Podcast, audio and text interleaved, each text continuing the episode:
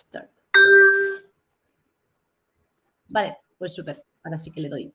Pues venga, va, esta vez sí que me presento. Ahora soy Aroa de, de Movers y hoy en el taller de lectura, que me parece que es ya el tercero que hacemos oficialmente grabando, tenemos la tabla rasa de Steven Pinker, que es un ambicioso ensayo que, bueno, al final habla un poquito de los aspectos tanto científicos, filosóficos, éticos y políticos de lo que es la naturaleza humana en contrapunto a los determinantes de, culturales, ¿no? Cuánto nos influencian, si muchos, si pocos, hasta qué punto tenemos capacidad de cambio, cuál es el margen de maniobra. Y, y, nada, es un libro bastante denso, así que lo hemos dividido en al menos dos partes. Y yo creo que al final la dividiremos en tres partes, así que tendréis tres vídeos para los que lo queráis comentar. Y nada, empezaremos hablando del libro, pero es habitual que nos vayamos un poco por las ramas, pero precisamente es un poco el encanto de, de estas charlitas. Así que nada, eh, una breve presentación a los asistentes para ir rompiendo el hielo y luego hablamos un poco de, de la, la, polémica que aviva este señor entre la herencia y lo conductual aprendido. Anda, pan, alguien que se manifieste por mí. Vale, pues empiezo yo, por ejemplo. Eh, bueno, yo soy Álvaro, también entrenador de Enso Y bueno, a ver, yo en mi caso ya me había leído el libro. Eh, esto es como la segunda vez que me lo leo, también repasándolo y demás. Es un libro que francamente me gusta muchísimo. En su día cuando lo leí rompió bastantes esquemas que tenía en la cabeza acerca de la naturaleza del ser humano. Siempre, bueno, creo que siempre hemos escuchado que mm, podemos ser lo que queramos llegar a ser. Y si bien creo que esas palabras son en gran medida ciertas, creo que somos capaces de muchísimas más cosas de las que creemos. También es cierto, a raíz de haber leído sobre todo este libro, de que mm, es importante reconocer que nuestra naturaleza y nuestra genética nos condiciona en gran medida. Entonces, bueno, pues nada, con ganas de ver hacia dónde va este, estas pequeñas charlas.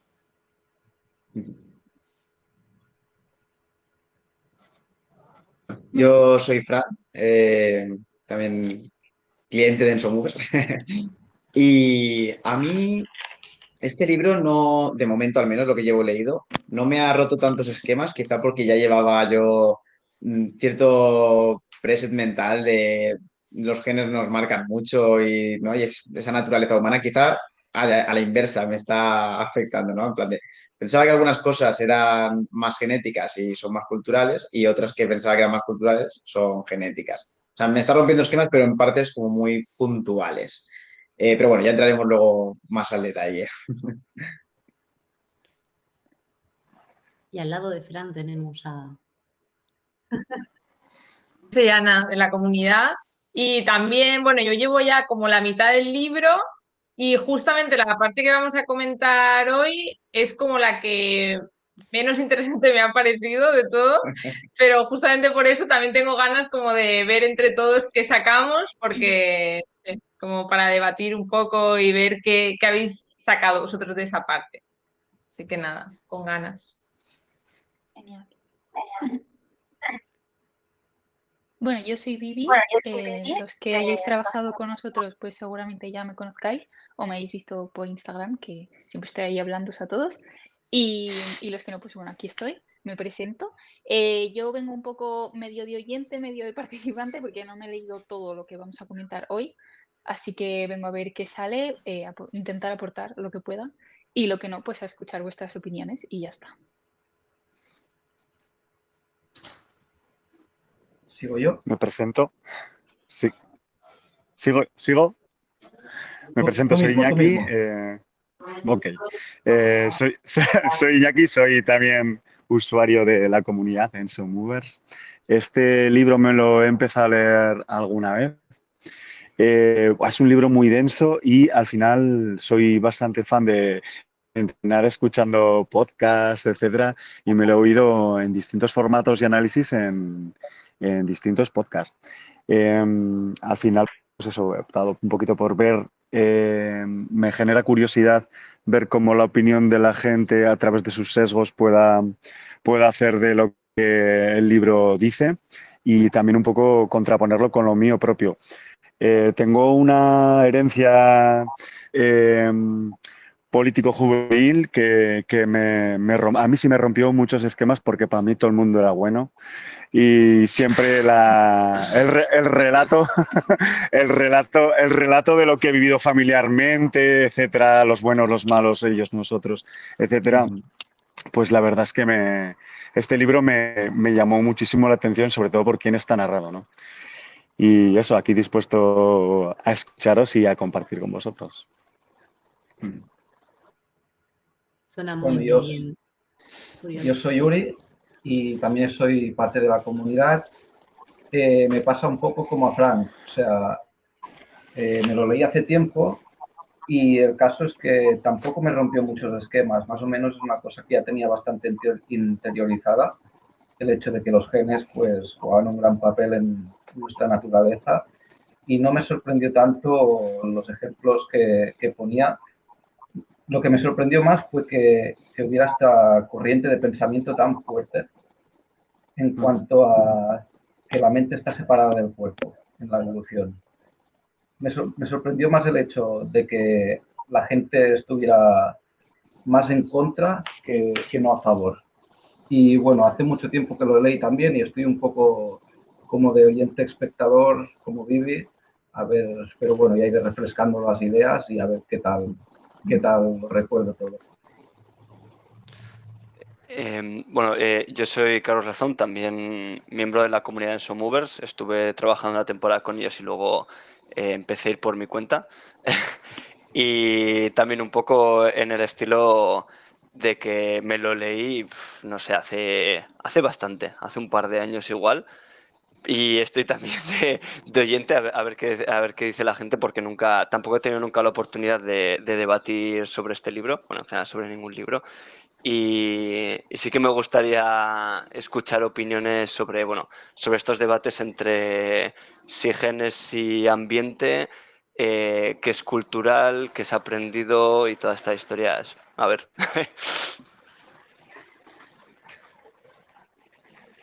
Sí, creo que todos aquí sí que tenemos una corriente un poco en la que conocemos que la genética marca bastantes cosas y no solo es cultural, pero quizá lo suyo será ir viendo esos detalles que son un poquito ambiguos en nuestra experiencia, que es lo que creemos que lo ha marcado más, ¿no? que a lo mejor sí que eh, puede estar interesante. A lo mejor a mí lo que más me ha llamado así para empezar, aunque si alguno quiere empezar, que empiece, es, eh, Fran, ¿qué cosas eh, dices que has encontrado que pensabas que eran más genéticos y al final eran más culturales y viceversa. Y a lo mejor a partir de algún ejemplo podemos ir encauzando experiencias personales o cosas que hayamos leído en el libro. Pues a ver, déjame pensar que me queda ahí un poco en frío. Em, ¿Qué casos concretos? Mm,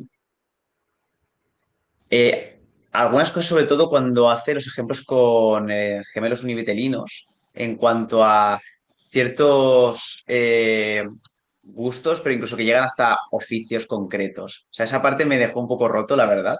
El gemelos univitelinos totalmente separados, que tuvieran oficios muy similares, eh, mm, pensamientos políticos súper, súper similares. O sea, eso me, me, pareció muy curioso, porque sí que esperaba que el entorno marcara bastante más cosas tan concretas, sobre todo lo, de, pues eso, lo del trabajo o incluso pequeñas... Bueno, las manías no, las manías sí que las encontraba, me pareció normal que fueran más genéticas pero el hecho de que quisieran orientarse, pues eso, había un caso, por ejemplo, de bomberos, que ambos trabajaban como bomberos, pero además de voluntarios, aparte de su trabajo. Ese tipo de cosas eh, me parecía que tenían que ser algo más cultural, o sea, más del entorno, ¿no? De qué has mamado en tu familia, tus amigos, un poco todo ese tipo de cosas, pensaba que afectarían más a la hora de elegir un empleo o una vocación, por así decirlo. Eso, por ejemplo, me dejó bastante roto. El, tipo de música. el tipo de música que te gusta. Sí claro. Shadow to y luego había como mucha similitud con eso. De hecho, esto me plantea una duda que me dejó Álvaro la última vez que me abrió y que no acabamos de cerrar y que ahora le voy a dar más la razón que antes, que es hasta qué punto estamos siendo libres en nuestra elección o todo lo que somos, incluso las dudas que tenemos, eh, vienen algo marcadas por la genética, ¿no? Y fue como, mm, vaya, tampoco tengo esto.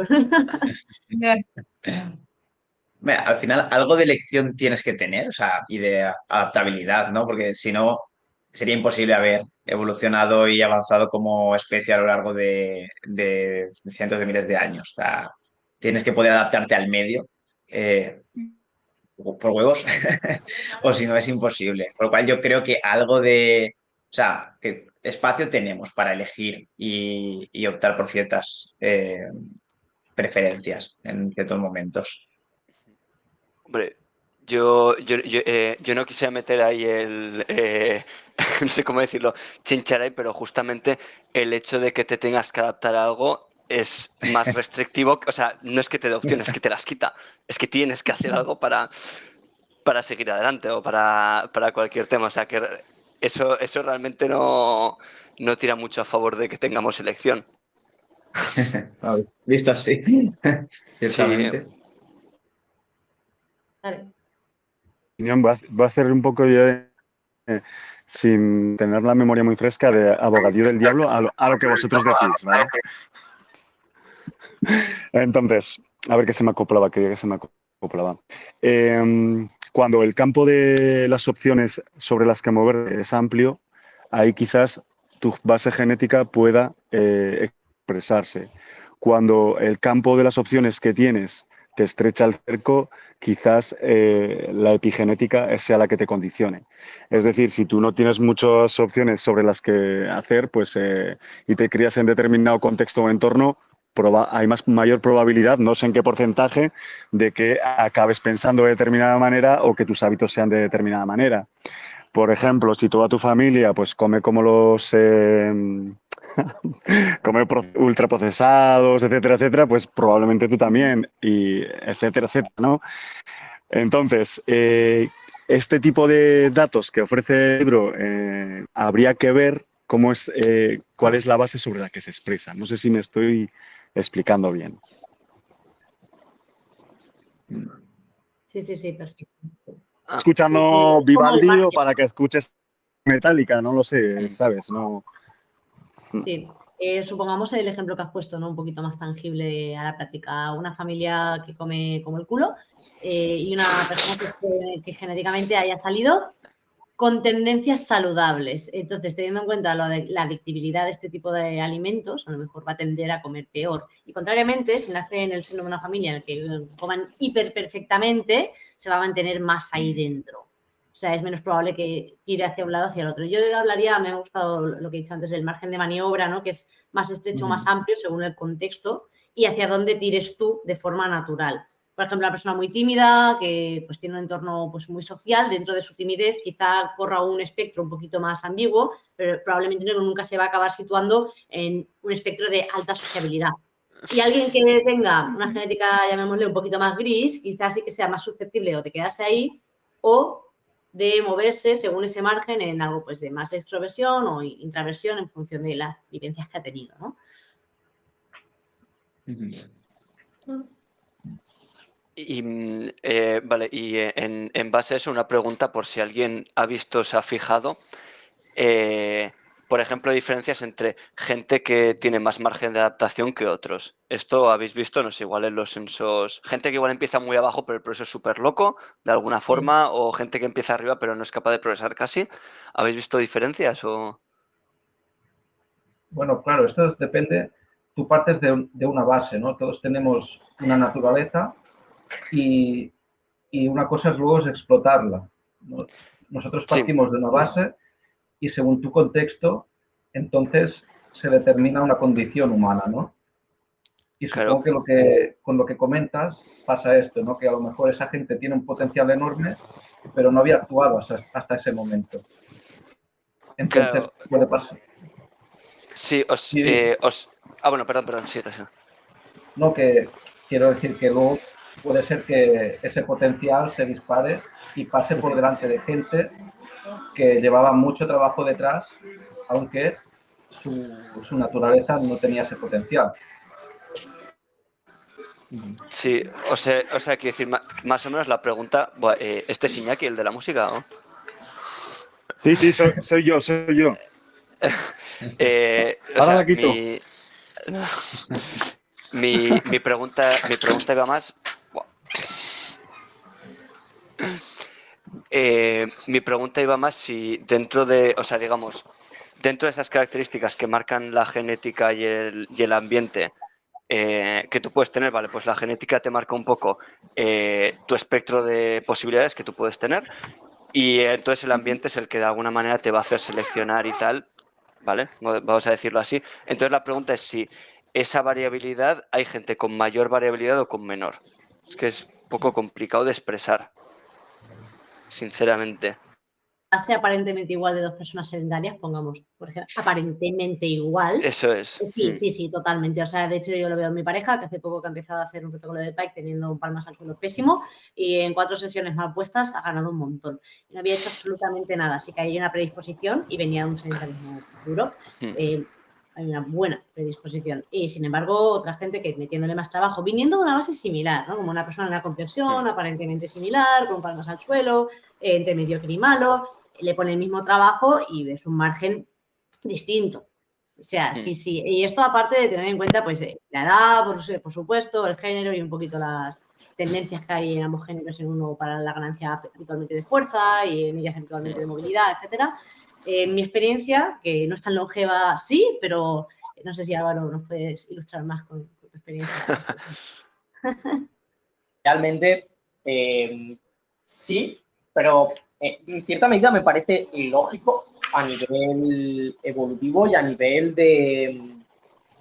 de supervivencia. O sea, si lo piensas, si todos tenemos el mismo rango de adaptación, unos no pueden prevalecer sobre otros. O sea, hmm. todos seríamos exactamente iguales y daría igual. ¿Sabes? ¿Sabéis un poco a lo que me refiero? sobre todo a la cantidad de, de adaptación que puedes generar. Entonces, hay gente que tiene mucha más capacidad de adaptación justo lo vemos y creo que lo hemos hablado con, creo que lo he hablado con casi todos vosotros a nivel personal en algún punto, ya sea con el coaching o por lo que sea, pero hay gente que directamente se les puede llamar freaks genéticos. Gente que en un aspecto... Sí, Urchi. Cago en la leche. Hay gente que son genéticos que por pura genética son capaces de desarrollar ya sea la movilidad, ya sea la fuerza, de manera muchísimo más eficiente y en muchas menos sesiones. Entonces, esto quiere decir que su ambiente genético, digamos, su, genética les prevalece ah, para ello. Tiene una mucha mejor adaptación. Entonces, eh, igual que pasa con la fuerza y la movilidad, pasa con el, con el aprendizaje de diferentes habilidades, pasa con la memoria, pasa con un montón de campos diferentes. Entonces, lo que está claro es que cuando hablamos de ese parámetro, hay gente que tiene un parámetro mucho más grande que otros. La pregunta, yo creo que aquí vendría un poco más por hasta qué punto una persona con poco parámetro puede llegar a niveles altos y hasta qué punto una persona con niveles altos puede llegar a niveles loquísimos, por ejemplo. ¿No?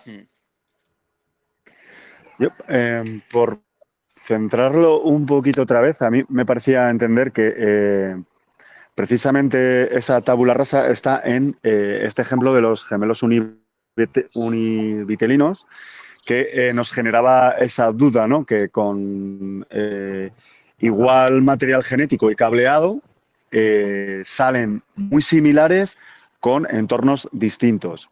La cuestión sería si los condicionantes externos, por ejemplo, de una sociedad occidental como la actual, te permiten una varianza eh, tremenda y eh, al final pues acaba expresando eh, con mayor potencia lo que tú eres genéticamente. O frente a otra hipotética situación en la que estos gemelos univitelinos estuvieran en contextos muy, muy, muy distintos uno cavando en una mina de coltán en el Congo y otro eh, pues viendo en Miami. No lo sé, por poner dos ejemplos como súper distintos. Mm. Quizás esos, esto, esto es lo que habría que mirar de, este tipo de estudios que, a veces pues eh, no correlacionan más que, que realmente sean. No sé si me explico. Sí. Sí, sí, sí, totalmente. También es complicado, ¿no? Porque ¿Cuántos estudios puedes hacer de gemelos univitelinos separados al nacer y criados? Sí, sí, y los, tres son, y los tres son abogados. Los tres son abogados del lado.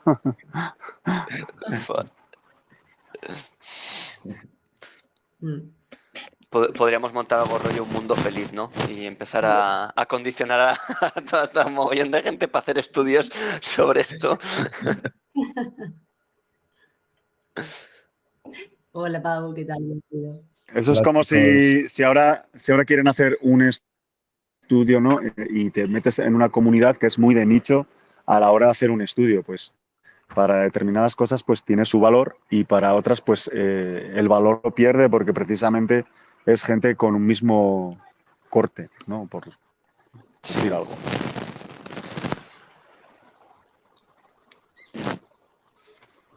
Sí, es que... Bueno, el eh, retraso me he dormido. La siesta.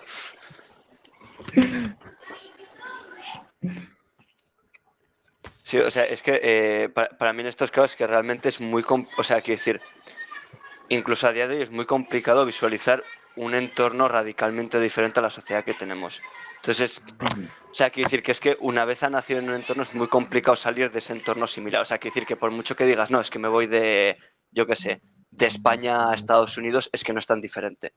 O sea, sí que ves diferencias culturales, pero pero no es tan radical, no es como decir me voy yo que sé, me voy a una tribuna en el Amazonas de cazadores recolectores. Eso sería un cambio realmente diferente. Lo otro es pues como irse al barrio de al lado, realmente. O sea, no hay, no hay una diferencia tal. Sí, sí. De, cambio, para, para ver el cambio en qué? Eh, estaban hablando de los estudios de los, eh, de los gemelos univitelinos, mm. de, que realmente los separan al nacer y a pesar de, vivir en sitios muy, muy diferentes, eh, se encuentran unas tendencias muy similares, selecciones de trabajo similares y toda la pesca. Y, claro, lo que había dicho Iñaki antes es que realmente por mucho que lo, que separes y, uno viva en Estados Unidos, en una punta y el otro en la otra de Estados Unidos, realmente viven en entornos que no son tan diferentes como para realmente provocar unas diferencias locas como un abanico muy amplio, al final esa preferencia genética se va a poder expresar porque tiene muchas posibilidades. Y que lo suyo sería que, teniendo esta misma base genética, si los restringiéramos a entornos totalmente opuestos, ¿qué, saldría de ahí? Si de verdad seguirían siendo. Eh, bueno, y según qué, según qué características genéticas también se podrían manifestar en contextos totalmente diferentes. Claro.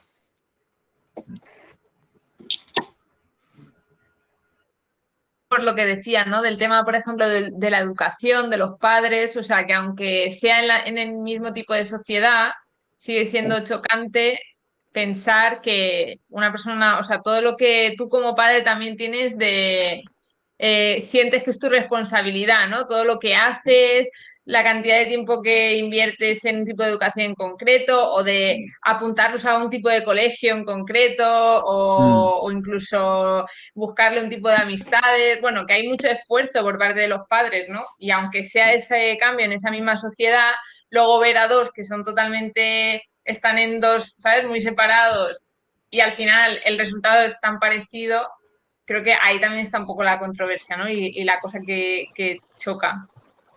Y también em, el, el hecho de que no es una prueba concluyente que cierra el caso, pero es la mejor que tenemos. O sea, es la mejor evidencia de cuando tienes la genética igual y los separas al nacer. Evidentemente, pues si uno estuviera en una sociedad totalmente oriental, en la China rural, y el otro estuviera en Europa, pues mejor, pero en lo que hay. Entonces, con lo que hay, ¿qué podemos, podemos sacar de ahí? Y aún así, eh, viendo la disparidad de. O sea, podríamos decir que viendo la disparidad de comportamientos y opiniones en, unas, en sociedades similares, gente que se ha criado en, la misma, en el mismo barrio, por ejemplo, que los pongas incluso en, en, diferentes países o incluso en diferentes zonas del país y que se asemejen con cosas tan, incluso tan peculiares, ¿no? Como decía uno que le gustaba, le gustaba falsear que estornudaba cuando estaba en un ascensor y que los dos hagan esa mierda, dices, ¿what? Sí, eso, eso recuerdo un, libro, no sé si será este. Eh, en este al principio estaban los, eh, digamos, los axiomas de la psicología o algo así. Es que... Eh, no. Creo que es. ¿Ese es? ¿Puede ser? Eh, eh, perdón, Behave. Behave, dice.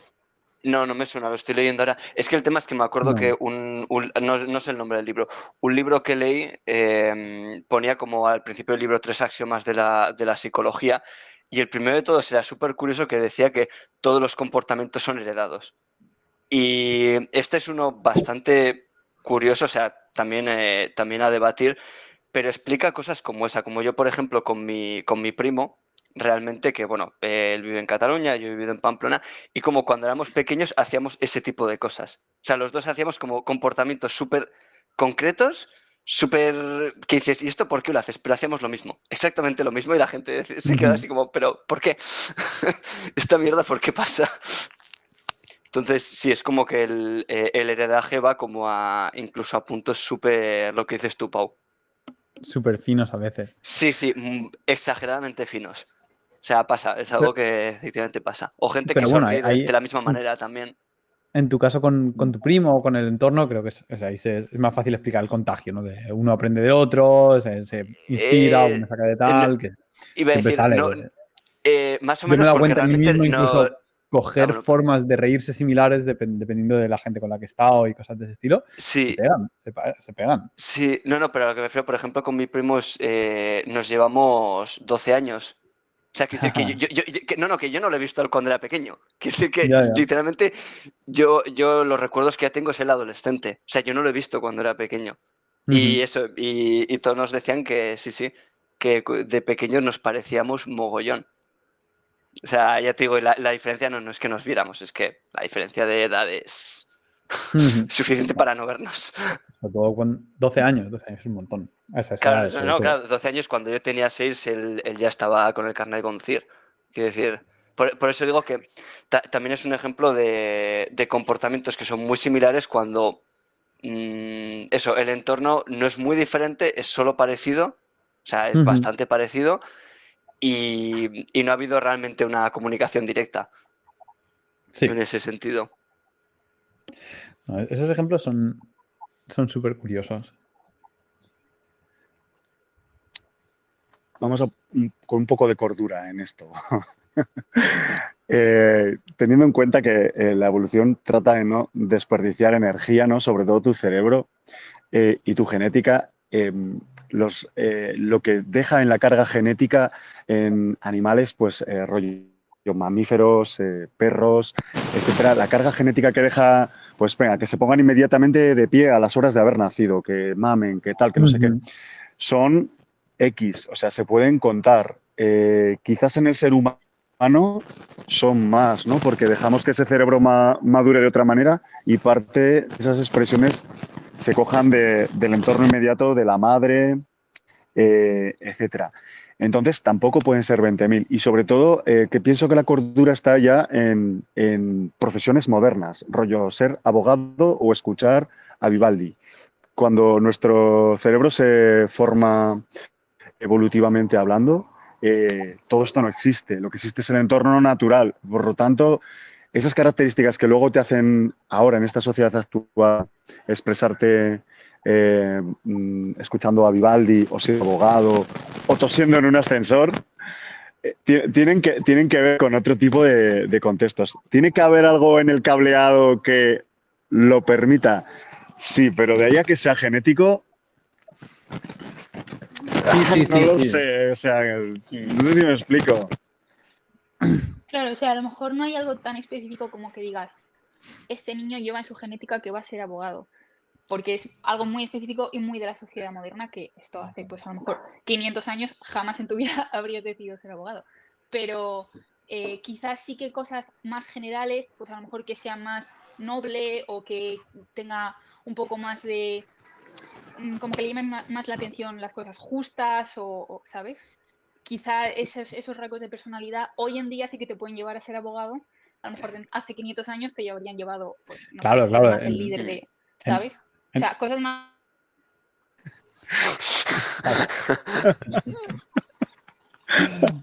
En el, en el gen no pone abogado, pone es un- una serie de conjuntos, de, un, co- un conjunto de características de personalidad que en la sociedad moderna encajan muy bien con esa profesión. Entonces tienen proclividad o Pero vamos, que lo mismo te puede decir de dos hermanos que uno dice, bueno, pues yo hago física y yo hago ingeniería, o química, o algo, algo del Claro. estilo.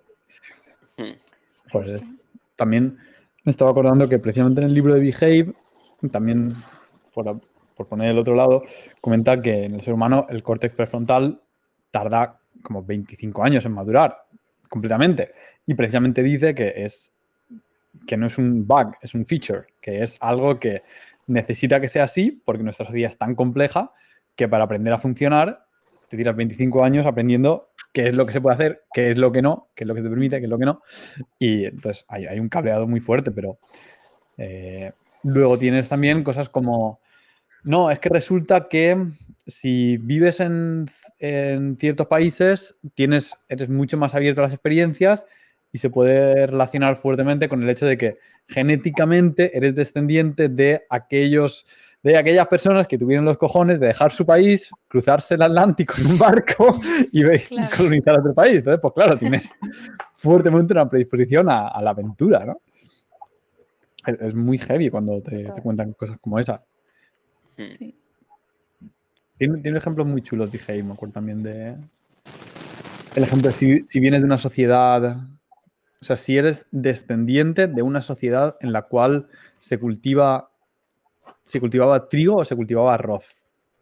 Porque el trigo se cultivaba de forma individual, mientras que el arroz se ve que es, un proceso mucho más... Ah, es verdad, sí me acuerdo. Sí, entre la, cultura asiática y sí, sí.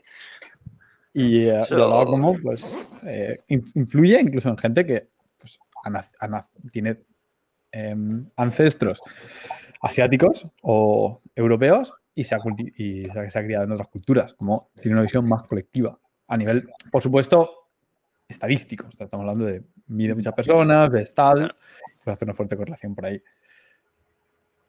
Como siempre, la biología evolutiva, mucho cuidado, o sí, o sí, la biología evolutiva, mucho cuidado con las, con contarse historias que te suenan bien, que es muy fácil. Pero sobre todo, mira, has dicho algo que me parece muy importante recalcar, independientemente de si hablamos de la tabla rasa o si hablamos de Dije, ¿vale? Pero es algo que muchas veces hay que recordar, porque a la gente se le olvida y es cuando hablamos de esto, son estadísticas de comportamiento. O sea, Sí, no sí. quiere decir que tengas que comportarte así porque seas de Occidente o de Oriente. Es que la gente tiende a pensar, y esto es, esto es algo que yo creo que no se recalca con la suficiente importancia. La gente tiende a pensar que de repente la estadística ya no existe y cuando tú dices que hay una tendencia a algo, es que automáticamente tienes que ser así. Por ejemplo, una tendencia a la violencia ya quiere decir que con el primero que me cruce de la calle le voy a pegar un puñetazo y que una puñalada. No, no tiene nada que ver. Puedo ser la persona más pacífica del mundo dentro de una sociedad súper violenta. Son. Y es, Sí, sí, sí, sí, sí. es que no se expresa lo suficiente, creo. En esta línea de cosas marcadas por la genética, bueno, dos cosas. Una en relación al contarse historias y la otra en la nutrición, que se puede ver como según las ascendencias que tengas, si son más tropicales o son más nórdicas, hay ciertos tipos de alimentos que toleras mejor o peor. Y parece ser que la gente de la zona de franjas más calientes tiene una mejor gestión de los azúcares. Entonces, habría que ver cómo los patrones alimentarios, más allá de, eh, bueno, toda la locura que es la nutrición en general, eh, como estudio, sí también habría que tener en cuenta eh, los alimentos que típicamente se comen en los sitios, como por ejemplo esto, si le vas al extremo es más fácil, eh, las poblaciones esquimales que comen muchísima carne, muchísima carne saturada, etcétera, y tienen una salud espectacular. Si los cambias de clima, enferman. Y precisamente la dieta a lo mejor estaría más cercana a lo que en los países más em, del Mediterráneo consideramos que está bien. Y a ellos les sentaría mal por las diferentes variantes genéticas que tienen a la hora de procesar estos alimentos. Entonces, a mí esto me llama mucho la atención eh, y lo he empezado a pensar cuando me viene gente inmigrante a consulta trato con ellos, porque a lo mejor tengo que pensar un patrón alimentario algo distinto, no sé tanto como para prescribir a un asiático algo distinto a, a alguien del Mediterráneo, pero sí que me hace pensar, ¿no? A ver, arroz igual, sí, igual hay más cosas, ¿no? Eh. Uh, los ojos rasgados, a comer arroz. De América. Luego ya te podrás, te podrás volver loca si le tienes que te podrás volver loca si le tienes que recetar a alguien de Bilbao, que es- puede ser de donde le da la gana. Eso ya es la hostia. Mando a Bilbao. Y luego tenía el tema de las historias, que hubo un ejemplo que me gustó mucho, porque yo este libro lo empecé a leer, pero lo dejé porque era muy tenso y pensé, qué maravillosa oportunidad de releerlo con algo de presión social. Em, era el tema de que a una persona le habían separado el córtex del hemisferio derecho del izquierdo y que les prestaban diferentes tipos de estímulos y le hacían levantarse mediante una estimulación y que esa persona no sabía por qué se había levantado y se contaba una historia posterior y para justificar por qué se había levantado que se no sabe por qué. Cerebro dividido se llama así. Sí. ¿Qué? Sí. Cerebro dividido, síndrome de cerebro dividido. Y me parecía súper guay porque en este caso, evidentemente, el cerebro estaba manipulado, pero es algo que también se vive a diario. Yo me he encontrado a veces, es, difícil, ¿no? Porque lo haces súper inconscientemente, haciendo algo que digo, no, no, es que realmente no sé por qué he hecho esto y me estoy contando una historia que hace que sea todo muy coherente, pero es que no lo sé. Evidentemente, de eso, pero siempre. Me has dado más, me has abierto la puerta para, para hacer spam de más libros. eh, que Ya, para el 2025. sí. La mente es plana. Y lo descubrí a, raíz de una charla de, de Ramón ah, Nogueras.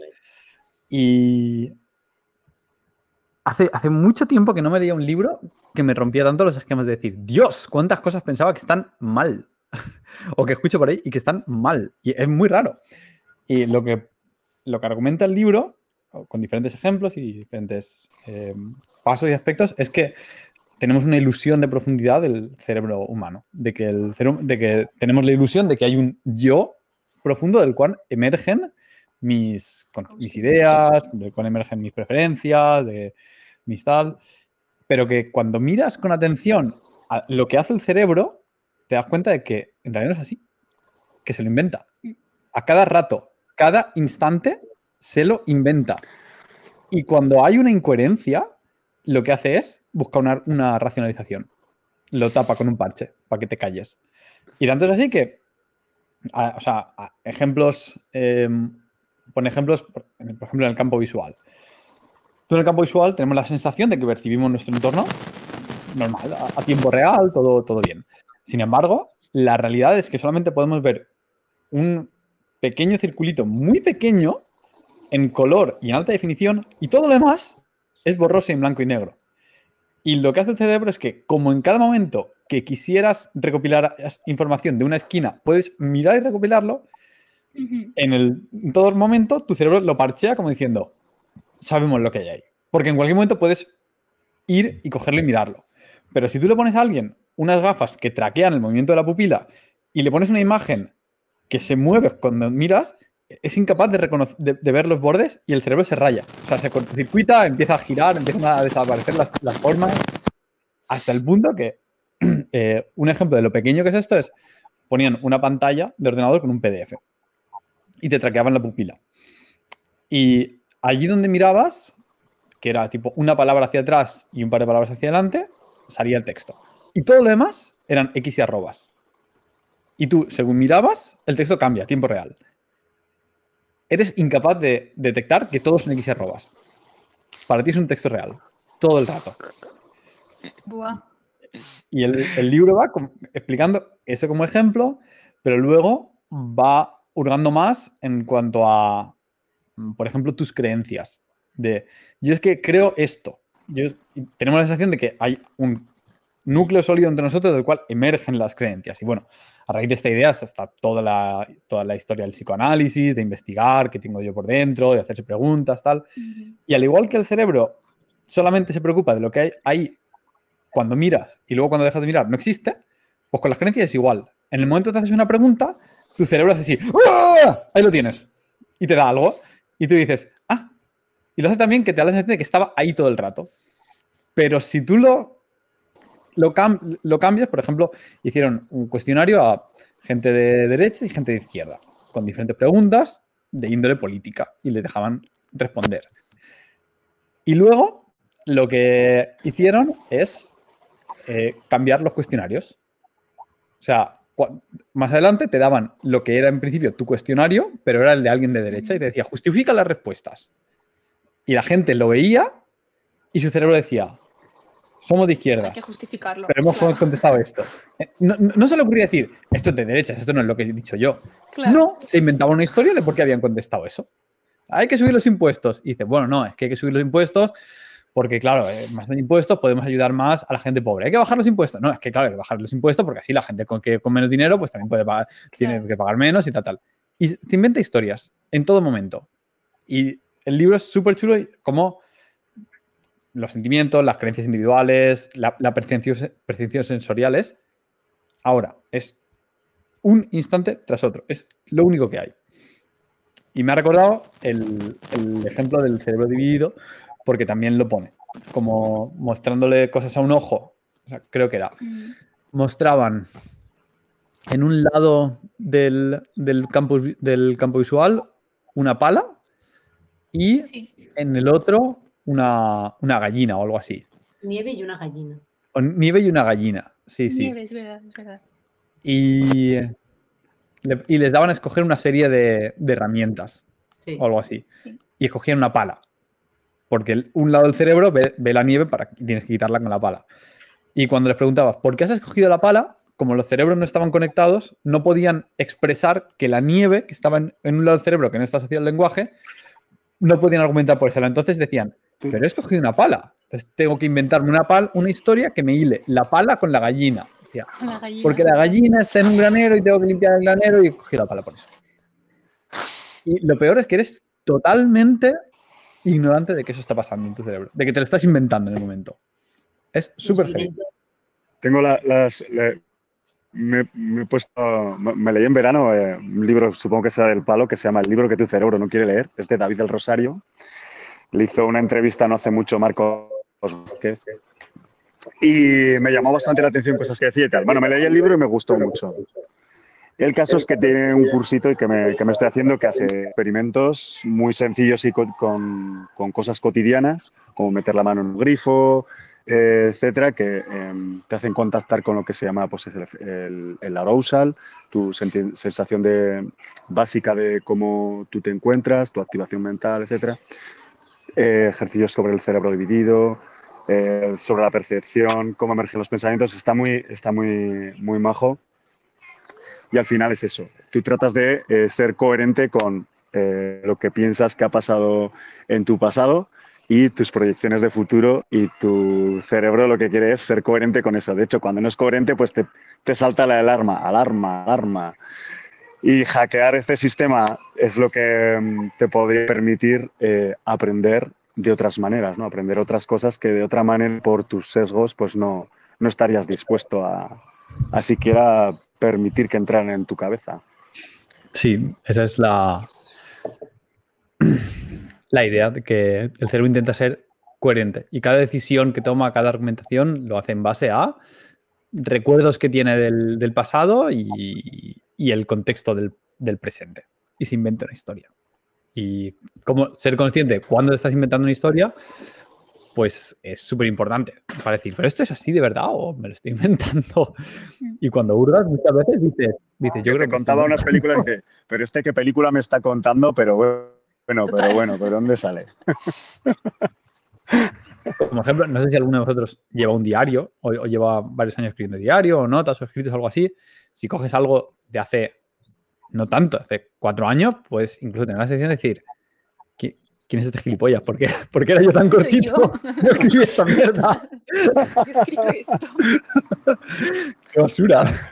A mí, a mí, a mí eso me ayuda mucho. eh, a, a mí, justo esto que dices, me, me ayuda mucho mm, de vez en cuando releer, está guay porque eh, te hace consciente de esto que tú dices. Bueno, in- incluso, incluso de hecho, hace un tiempo eh, me di cuenta que, bueno, que sería algo, ah, sería algo chulo de investigar el hecho de que, bueno, en mi caso es así, en el vuestro no lo sé, no tengo la misma letra, o sea, mi letra no es igual con el tiempo. Mm, Y no sé si habéis escuchado todo eso de que, la- de que con la letra tú puedes eh, decir de alguna manera ciertos datos sobre los rasgos de personalidad y toda la historia. Y si tú realmente podrías ver, porque realmente tu personalidad es mucho más fluida de lo que tú crees también. O sea, nosotros Mm. creemos que es como así súper rígido y realmente la historia va, pues, No. bueno, un poco surfeando, va- vamos a decir.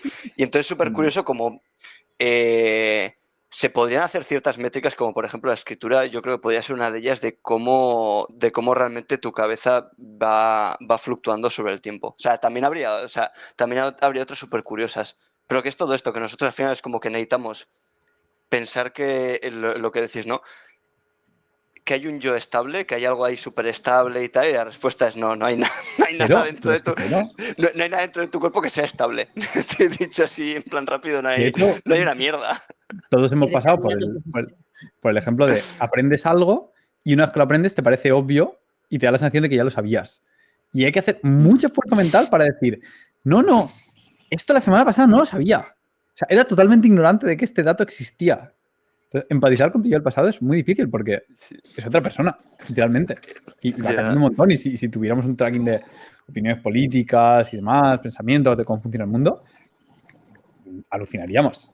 A mí me gusta verlo como, yo me lo imagino como un videojuego, en el que el videojuego, que es la vida real, se renderiza a medida que tú le demandas cosas. O sea, es como, tú lo, o sea, todo lo que hay detrás de mí como que no existe. Y en el momento lo giro, me giro, el cerebro lo procesa. Y te da la sensación de que ya estaba ahí.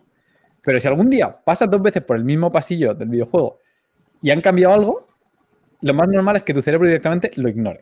Eso es lo primero. Generalmente suda. Oye, nosotros antes pensábamos que no pensábamos eso, ni, te das cuenta. Pero si te das cuenta, el cerebro dice, eh, sí, porque, bueno, ha pasado esta historia y alguien lo ha cambiado. cualquier, cualquier mierda. Se lo, te lo inventa y te lo crees. o sea, ¿cómo puedes adquirir esa capacidad de darte mm. cuenta cada vez más de ese tipo de cosas? ¿O son cosas que, porque algunos ejemplos que habéis puesto es como difícil, ¿no? De, o sea, que parece que lo haces solo y no eres consciente. O sea, ¿cómo puedes ser consciente realmente de eso? Es que no puedes. Es lo peor. Sí que se puede, ¿eh? ¿eh? hay trainings para eso eh, lo, que, lo que pasa que esto es, por ejemplo, como lo que hemos dicho antes, es en qué medida. O sea, esto, eh, por ejemplo, no sé si cuánta gente de vosotros hace meditación, pero por ejemplo, yo, mi percepción de lo atento que estoy a determinados estímulos y ahora que me llama la atención y de darme cuentas, eh, mi memoria, voy a, voy a decirlo a ver si me lo creo yo mismo, mi memoria ha mejorado. Yo, o sea, sí, sí, ahora me acuerdo dónde he dejado las llaves, o sea, flipo. Y, es, real, ¿no? Ese esa, entrenamiento de la atención en estar solo en la corteza frontal, que es básicamente la meditación con el estímulo de la respiración, etcétera, o habrá otras maneras, pero por ejemplo yo esta es la que practico, pues eh, te hace estar más en la presencia. Pero luego eh, también es un entreno de eh, percibir el borboteo, ¿no? el goteo de, incesante del cerebro, que su función es esa, es la bombear pensamientos pero de la misma manera que a veces el corazón se agita y bombea más sangre, ¿no? Pues para, eh, porque es el, estímulo que le toca en ese momento, pues el cerebro también bombea mayor cantidad de pensamientos debido a pues, determinadas circunstancias. Entonces, tú percibir ese... Que, sobre todo se percibe en el cuerpo, ¿no? a nivel sensorial, ¿no? Esto, eh, interoceptivo, que es eh, como tú percibes pues, tu sensación de hambre u, otras, ¿no? Donde está eh, posicionado un brazo a través de la anestesia, etcétera. Entonces, tú desarrollas este, estas facultades y de, ahí tienes mayor capacidad de relacionarte con ahora, que es donde tienes realmente capacidad de incidir. Pese a eso, al final, pues obviamente hay muchos pilotos automáticos que se ponen en marcha porque el cerebro y el cuerpo lo que quiere es básicamente eso, ahorrar energía. Entonces, en cuanto puede, ahorra energía. Yo iba a decir que hay cosas a las que, no puedes cambiar. Por ejemplo, el tema, el ejemplo de la pantalla, de que todos son X y arroba, no, puedes. Literalmente no puedes. Da igual lo porque le prestes atención. Es no puedes. Hmm. Eh, y un punto que de la que comenta en el libro este de la mente plana también es que eh, cuando miras a la actividad, la actividad cerebral y miras cómo funciona el cerebro, te das cuenta de que también el ancho de banda que tiene es muy reducido. Literalmente le da tiempo para procesar el momento presente y ya está. O sea, como que no hay espacio para que haya un yo súper complejo con creencias internas y un mundo ahí de fantasía que tú puedes ahondar y nadar cuando quieras con, psicoterapia. Con psicoterapia. No, no hay, porque no existe, no hay ancho de banda para eso. Literalmente el cerebro está ocupado al 100% en el momento presente. Entonces es como vas eh, percibiendo, vas, puedes percibir solamente un pensamiento a la vez, uno tras otro. Incluso comenta estudios en los cuales parece ser que incluso percibimos, cuando miras una figura multicolor, incluso percibes un color cada vez. O sea, es literalmente, eh, pero un pensamiento, no un estímulo, sino un pensamiento con significado cada vez. Es como el, ejemplo este de, eh, ¿es una vieja o es una mujer joven? Puedes ver o la vieja o la mujer joven y puedes saltar de uno a otro, pero no puedes ver los dos a la vez. Pues cuando hacemos un color, vemos un color en cuadro, por ejemplo, es iguales. Te fijas durante un momento en los rojos o te fijas en esta figura, en este patrón, en patrones concretos, uno cada vez. Entonces, lo que dice Iñaki creo que está chulo, que va más en la línea de saber orientar hacia dónde pones tu atención y ser más consciente de eh, las cosas que, que, a las que le presta atención. Porque mucha gente va por la vida sin pensar en, en sin pensar conscientemente en en qué creo, cuáles son mis opiniones con respecto a este tema.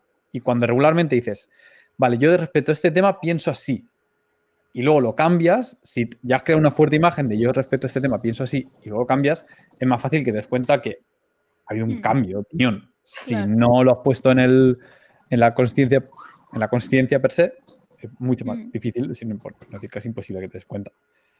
Que es la, mayoría de la gente que va por la vida, cambia de opinión y ni se da cuenta. Y, cuesta mucho decirle, oye, tú hace tres años no, no argumentabas así. Ya, ah, bueno, es que... y lo deja pasar. Eh, yo, creo que al final con, los sesgos, eh, bueno, lo que, lo que dirían muchos psicólogos, bueno, Taleb y toda esta gente, decir, tú realmente no tienes un método de escapar de ellos.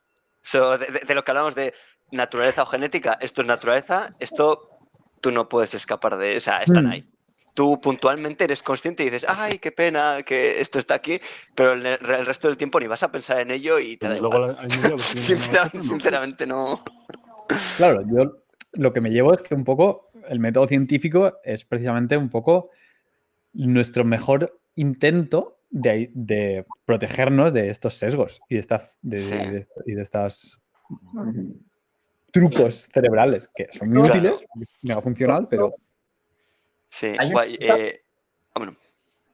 no, o sea, yo iba a mencionar una cosa rápida del de, método científico y de lo que, bueno, básicamente de ciencia en general porque el otro día lo hablaba con, una amiga, que por lo general, cuando se habla de método científico, de eh, analizar sentimientos o de hacer una introspección, muchas veces cuando eres analítico la gente piensa que no existen sentimientos de por medio o que no haces caso a tus sentimientos, cuando realmente completamente lo opuesto es, no, estoy parando a identificar los sentimientos que tengo y a pensar en por qué los tengo. O sea, realmente lo que estoy haciendo es analizar los sentimientos a través de un intento de método científico.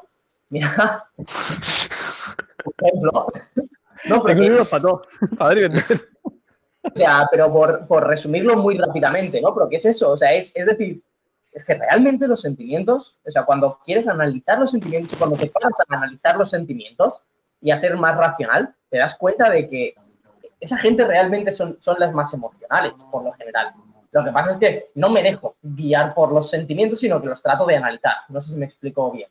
Hmm, sí. Claro, probablemente cuando más analítico tienes que ser y más te tienes que cuestionar, seguramente es cuando más emoción sientes, ¿no? Es cuando te sale más la parte emocional y, visceral.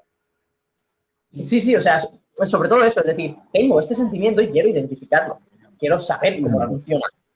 Pero si, una, una gran amalgama de sentimientos y de emociones y no te paras a darte cuenta de ello, muchas veces los sentimientos no son, no hay muchas emociones y sentimientos entremezclados, a lo mejor es uno, es rabia o, o por, frustración o lo que sea. Y muchas veces en vez de decir, hostias, tengo frustración cuando en esta situación no debería estar teniendo frustración o debería canalizar la frustración para tratar de, yo qué sé, de concentrarme un poco más en el futuro o de evitar esta frustración o de saber gestionarla mejor, muchas veces la gente se deja llevar por la frustración y dice, no, yo es que soy muy emocional. No, simplemente no te has parado a entender qué emoción tienes y tiene sentido en el contexto en el que te encuentras. Ahí nos resistimos a, cambiar, ¿no? Es en ese punto que nos resistimos a cambiar. Y pasa lo que decía Pau, que, es cuando empezamos a racionalizar todo, ¿no? Y a inventar historias. Hmm. En ese sentido, eh, y venga, siguiendo un poco por la línea del libro original, sentimiento. ¿Es algo, qué pensáis? ¿Que es algo innato o es algo construido? Tu pregunta, que es esa gente que no es capaz de controlar su emocionalidad, viene marcado por la genética, esa falta de capacidad para llegar a gestionarlo, porque hay gente que se pasa la vida diciendo estoy aprendiendo a gestionar mis emociones y nunca llega, siempre, siempre, siempre va. Y hay gente que sí, que lo pone sobre la mesa, lo hace, pero esa capacidad de llegar a gestionar, pues eso, que a alguna gente pues, pues sobrepasa muy fuerte, puede venir, puede llegar a estar marcado por la genética. Bueno, em, repescamos la pregunta, emocionalidad y genética, ¿cómo de marcado viene? Ah, bueno, eh, yo iba a decir... Esto eh, probablemente, eh, esté comentado en el libro, pero yo diría, o sea, quiero decir, la base, hay una fuerte base genética y yo entiendo que luego los primeros años y tal hacen mucho. O sea, porque por ejemplo lo que dicen, tú normalmente en un par de meses ya sabes si un bebé es peleón o no. O sea, por así, no, no, sé si me explico, ya sabes si es un rabioso, si es un quejica o... O sea, quiero decir que hay una parte que dices, no ha tenido tiempo de aprender, ¿vale? Y realmente hay unos que son tranquilos y otros que no. Entonces, vale, entonces eso para mí como que da una buena indicación de que hay una fuerte componente genética de cómo de susceptible eres a tus emociones, que, hay, que, cambia mucho luego entre personas. Luego, eh, las herramientas que tú seas capaz de desarrollar, pues también, o sea, al final siempre es un poco como el, como el y como el todo, ¿no? Pues tienes cierto margen, de maniobra. O sea, hay gente que, o sea, eh, yo sé, seguro, hay gente que Mm, tiene, o sea, digamos que es como un poco batalla perdida a veces, ¿no? como, mm. eh, o sea, sí, o sea, son los menos, pero, pero quiere decir que hay gente que dices, pues mira, secuestro emocional cada semana y punto, y, es que no hay otra manera. Parece que, no hay, que, que, es muy complicado de ver. Y hay otros que realmente sí que, sí que gestionan bien. Sí. Eso a mí me recuerda, o sea, igual que, que el tema eh, ¿Se nos oye? A ti sí, a Vivi le has hecho una chapa. Ah, ahí está hablando. Le has quitado el protagonismo entero. Ahora sí. Sí. sí. Dale. No. Tenéis que callaros todos los demás. Pero si no, no se le escucha. Nada, iba a decir que yo creo que sí que hay cierta relación entre emociones y genética porque ante mismas situaciones los seres humanos tenemos reacciones parecidas, ¿no? O sea, eh, el enfado suele venir por cosas parecidas, la tristeza suele venir por cosas parecidas. Si hay cosas comunes en todos los humanos, entiendo que habrá algún componente, eh, algún componente biológico. Eh, pero luego estoy de acuerdo también con Carlos en que cómo tú gestiones tus emociones o qué capacidad tengas para gestionarlas, igual sí que, o qué herramientas puedas utilizar, igual sí que tiene que ver, pues no sé, con tu contexto, si vives en un contexto en el que la gente es más dada a lidiar con situaciones duras o, ¿no? o, a ser un poco más racional, quizá tú tiendas también a ir por ahí, pero quizá no. O sea, por ejemplo, yo y mi hermana somos totalmente opuestas. Mi hermana es súper irracional y como se enfade, la ha liado. En cambio yo, pues no. o sea, yo soy muy tranquila y nos hemos criado juntas, las dos, con la misma madre, el mismo padre, en la misma casa pero pues imagino que ahí sí hay algo biológico o genético que a mí se me ha desarrollado de una manera y a ella de otra. Hombre, eh, yo, y eso justo con los hermanos eh, son ejemplos súper curiosos de, cómo es la apuesta genética realmente. O sea, que realmente la, mejor apuesta a la hora de a la hora de, de, tener hijos es que los hijos sean cuanto más diferentes mejor. Porque así la probabilidad de supervivencia es mayor de, alguno de ellos. No, no, es que, es pasa un montón. Pasa con los hermanos y no somos conscientes de que es tan simple como eso. decir, cuanto más diferentes seas, más probable es que uno de los dos funcione. No que los dos funcionen, es que el objetivo es que los dos funcionen, es que uno de ellos funcione. Hay que recalcarlo, y es, vas a ver ciertas conductas muy similares entre hermanos. Claro, también a la par, es que sí, sí, que es un follón, es un fregado. Por, eh, por ejemplo, con, referencia a eso, yo, con yo respecto a, mis hermanos soy muy diferente en muchas cosas, pero por ejemplo, a la hora de expresarnos, los tres somos iguales. Hmm. O sea, a nivel de personalidad, hay cosas que pueden ser completamente eh, opuestas, diametralmente opuestas, pero después hay otras cosas que dices, es que os pongo a los dos uno al lado del otro, no os parecéis en nada a nivel físico, pero a la hora de expresaros o de hacer X cosa, sois iguales. Sí.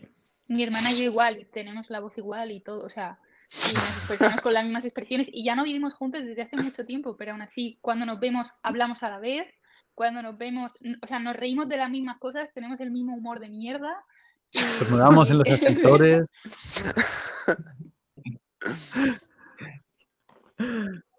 Por otro lado, somos muy diferentes. Yo creo que con las emociones tienes el... O sea, por un lado, la- las emociones yo las...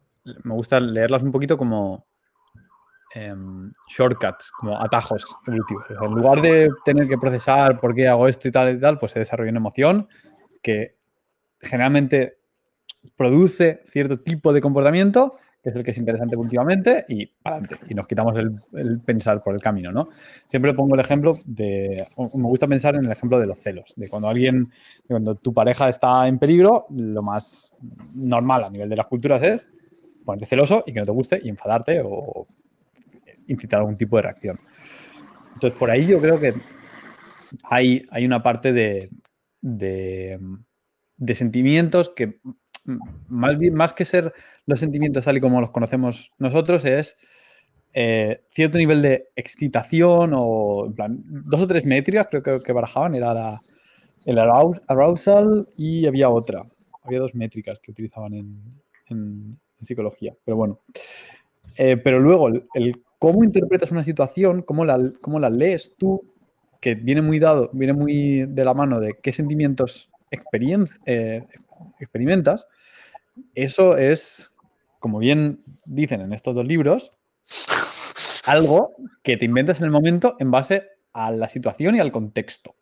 O sea, literalmente, tú puedes, eh, y eso se ve por, por- porque puedes generar la misma reacción fisiológica a una persona dándole, por ejemplo, adrenalina y colocándolo en dos contextos totalmente diferentes y que la persona lea esa excitación, ese, ese- incremento del arousal, como dos cosas diferentes, como en un caso es como rabia y en otro caso es como alegría, por ejemplo, sin que sepan que les, que les has dado adrena- adrenalina.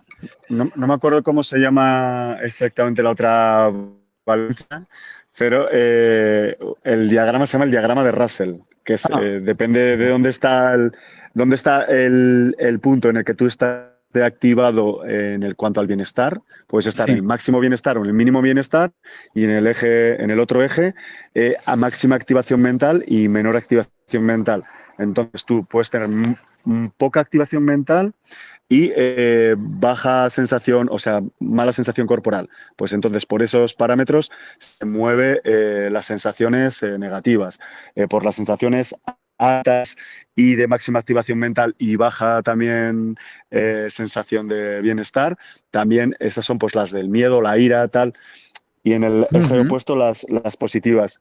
Y digamos que luego están eh, las de lo que, es, lo que se llama la mentalidad de supervivencia, ¿no? Que es cuando tú, que además esto afecta muchísimo al organismo, que es cuando tú, tú estás en lucha o huida y, y esto lo activamos mucho en nuestra sociedad occidental, ¿no? Con nuestra psicología, objetivos. Por ejemplo, aquí tenemos que hacer una pequeña lectura, los censos de objetivos y games, porque estamos siempre con los objetivos, con los objetivos, chutando, chutando, chutando, chutando. Y eso te hace estar en un sistema de eh, lucha-huida y pues cada, cuando cada X eh, respuestas de lucha-huida concatenadas, el cuerpo ya no es capaz de dejar de secretar pues esa noradrenalina, adrenalina, etcétera, y por lo tanto otros sistemas los eh, minimiza y los apaga, como el digestivo, el Mm. inmunológico. Eh, ¿Cuántas veces nos hemos puesto malos después de una semana de tremenda activación? Paras a, a tomar por, ¿no? Pues esto, el diagrama, el diagrama de Russell te lo clarifica un poquito.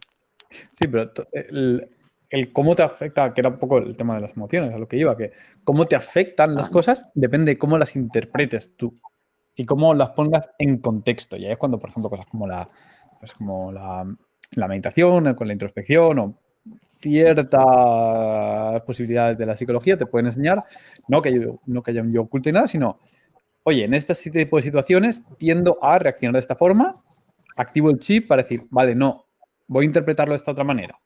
Ejemplo muy tonto, cuando alguien hace algo, que interpretarlo como esa persona quiere hacerme daño o ha sido ignorancia, ha sido que no lo sabía. Pues ahí puedes tener el chip de el automático y luego enseguida, y cuanto antes mejor, el no, no, quiero orientarlo aquí. Pues cuando tienes una emoción, puedes orientarlo como miedo, como frustración, como ira, como muchas cosas, tristeza, soledad, melancolía. Eh, no está tan clara la diferencia entre, entre todos ellos y tienes bastante mano a la hora de interpretarlo. Y ahí es donde prestar atención a tu estado interior, a, tus, a, tu, a tu nivel de excitación y de, vamos decir, confort o disconfort, afecta a saber leerlo y dentro de eso creo que lo más inteligente es escoger la interpretación que más te vaya a beneficiar en el largo plazo, dentro de lo que puedas en ese momento. Mira, yo ahí por, ejemplo, por no redundar, por no redundar mucho, yo eh, digo una pequeña eso que, eso eh, parece ser, ¿no? Que eh, somos fan de las emociones positivas y si este contexto me genera esta sensación que tiende a ser calificada como negativa, no la quiero, la quiero desechar, la reboto. Y esto es bastante perjudicial porque surge precisamente porque necesita ser sentida. Eh, no porque tú necesites machacarte, sino porque eh, esa situación te genera precisamente eso en el cuerpo. Y a partir de ahí es cuando tú dices, bueno, eh, a través de esta experiencia, este tipo de pensamientos o situaciones son válidas o no válidas. Y entonces tú dices, bueno, en este contexto, esta sensación negativa es perfectamente válida. En este contexto, esta sensación negativa no la quiero. ¿no? O sea que es un poco, hay que tener cuidado con el tema del, eh, buscar todo el rato el positivismo de, las sensaciones porque, porque, bueno, te puede llevar a, un desastre. Yo más bien, yo hago la, yo la coña, más coña ahora después de haber leído el libro, de las emociones no existen, ignóralas. Pero ignóralas no en el sentido de intentar taparlas, sino en el sentido de no dejarte dominar por ellas. No te dejes llevar por ello, sí. Claro, decir, ay, es que me siento así, da igual, ve, a entrenar igualmente, ve, a hacer tu vida, sigue, sigue yendo a trabajar, da igual cómo te sientas, no, importa. Coge y ve, tanto para bien como, como para mal. Evidentemente, si eres un poco inteligente, haces un cherry data picking ahí y las buenas te las quedas bien fuerte y las malas las ignoras. Pero sabiendo que salen muy así de, de la nada y de lo que tu cerebro le apetece, no negarlas, desde luego, y porque yo también soy, defiendo mucho de que si te sientes mal, bueno, primero párate a pensar por qué te sientes mal, porque a lo mejor es un aspecto de tu vida que tienes que cambiar, a lo mejor dices, bueno, es que evidentemente te han traicionado, es que te tienes que sentir mal, es lo que toca. Eh, o a lo mejor decir, no, es que ahora mismo mi balance hormonal está por los suelos porque llevo dos días sin dormir y he comido fatal o lo que sea y me siento mal. Y a veces hacemos, precisamente con lo de las racionalizaciones, te montas una paja mental enorme de por qué tu vida es un caos y eres un desastre, y luego duermes nueve horas seguidas, entrenas, te das una ducha y todo está bien. Y de repente todo está bien. Entonces, yo siempre intento ignorar cuando me viene un poquito así de, de, overload emocional o algo así. Lo ignoras, ajustas tu estado fisiológico a los estados óptimos, es decir, sal a la calle, ducha fría, entrenar y dormir bien. Y luego lo repiensas. A ver qué tal. A ver qué, cuánta, de, de ahora a ese momento, qué es lo que subyace. Si de verdad todavía dices, vale, todavía está el problema ahí, pues entonces es un problema que hay que solucionar. Aún así lo vas a ver diferente, pero sabes que es por lo menos lo, lo que subyace un poco desde diferentes perspectivas. Chicos, yo... cuando me pasa eso es porque me va a bajar la regla, entonces pienso, que va a bajar la regla, ni puto caso. da igual, por lo que estés triste, por lo que estés enfadada, mm, da igual, no es real, te va a bajar la regla y ya. Y se Esto, esto hay quien diría que es políticamente muy incorrecto de vivir. Una cosita, chicos. Yo em, me voy a despedir ya, que tengo que hacer un montón de cosas esta tarde y si no, no me da tiempo, ¿vale? Me vais a perdonar me despido ya de vosotros. Gracias, me ha gustado mucho charla. Os veo en el Sí, eh, es, curioso porque es en parte políticamente correcto y en parte políticamente incorrecto porque no puedes negar que afecta porque entonces dirás estás negando una realidad, pero por otro lado si dices que esto sucede estás negando que en realidad puedes estar bien. Bueno, eh, sí, es, es complicado el tema de, comentar o no cómo de mucho te afecta o no la menstruación, pero bueno, la, la realidad es que me han llegado a molestar cosas que dices no puede ser, o sea, ir por el carrito eh, por el súper y dices, me molesta esa persona que está a un metro de mí. Y decir, su, existencia me molesta. Sí, sí, ¿eh? cosas, o, conducir como más enfadada y soy una conductora muy tranquila. Eh, que ya entiendo que no todo el mundo le afecta igual, pero yo sí que he sido capaz de discernir muy bien cómo en los estadios previos de, menstruación me afecta mucho la emocionalidad. Y esto sería, por cierto, otro cambio biológico que también estaría interesante saber. Em, claro, si sabemos que la alimentación y el ejercicio puede regular la respuesta hormonal y hace que, por ejemplo, la gente deje de tener amenorreas o reglas dolorosas, em, a no tenerlas y hasta qué punto se puede bajar ese cambio emocional, porque a lo mejor hay una mm. base que va a estar ahí. Una vez me preguntaron, ¿pero se puede quitar del todo el malestar de regla? O sea, lo que no puede ser es que te incapaciten la vida. No tiene sentido. No, eso, es problemático. ¿Qué le pasa? Eso no es normal. Em, pero hasta qué ¿cuál es la baseline? Normal. A ver, por una parte, que no le dure nada. Hay, hay cambios hormonales sí o sí. Y por otra parte, te estás cayendo a trozos por dentro, como aquel que dice. Entonces, algo afecta. va a afectar a la recuperación como mínimo, a los procesos inflamatorios, algo afecta seguro. Que sea totalmente incapacitante durante tres días, pues eso ya tengo mis dudas. Exacto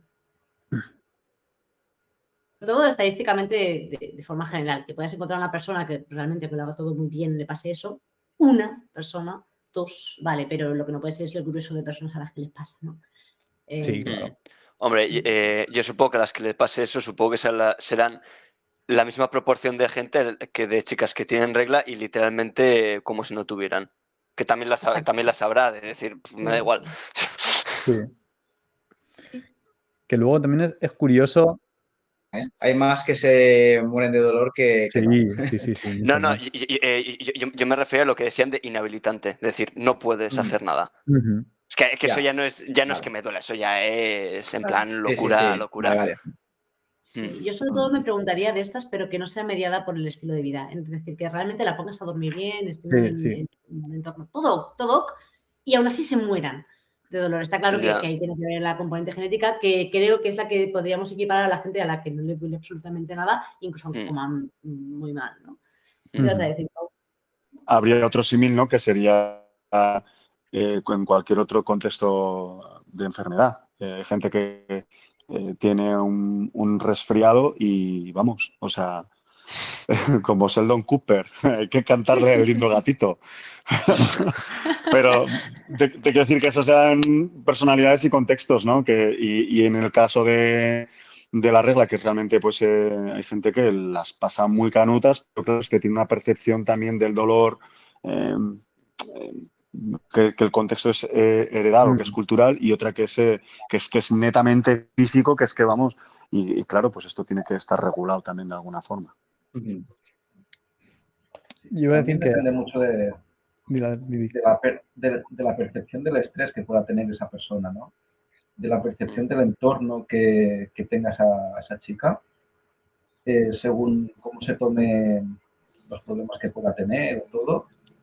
Yo por lo que he observado con, con mi pareja es esto, que momentos de mucho estrés le afectan muchísimo la regla, aunque se cuide mucho, y momentos en que a lo mejor está más tranquila, pero ni come tan bien o ni hace tan buenas elecciones o lo que sea, y está perfecta y no le duele nada. Hmm.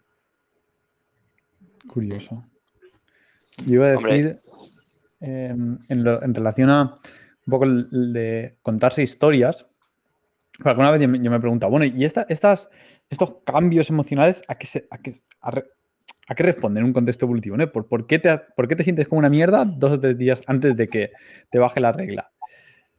Y por un lado, alguna vez he pensado que, puede ser un poco como respuesta a no te has quedado embarazada.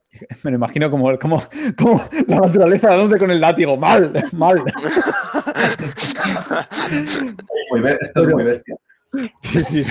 pero, pero, luego, en realidad, lo que pienso es que en muchas de estas. Em, puede ser que simplemente eh, estos cambios en el estado de ánimo vengan mediados por una situación hormonal y resulta que necesitas generar esa situación hormonal para otra cosa, en este caso para cambiar el útero o lo que sea, y resulta que también interfieren con esto. O sea que no estamos totalmente optimizados, las cosas están disociadas. A lo mejor el cuerpo dice, necesito este estado hormonal para separar la pared del, útero, bla, bla, bla, eh, reconstruirla y demás. Y resulta que como efecto secundario, desgraciado, pues te hace sentir mal.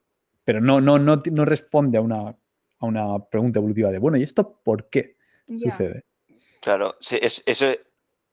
Ay, perdona.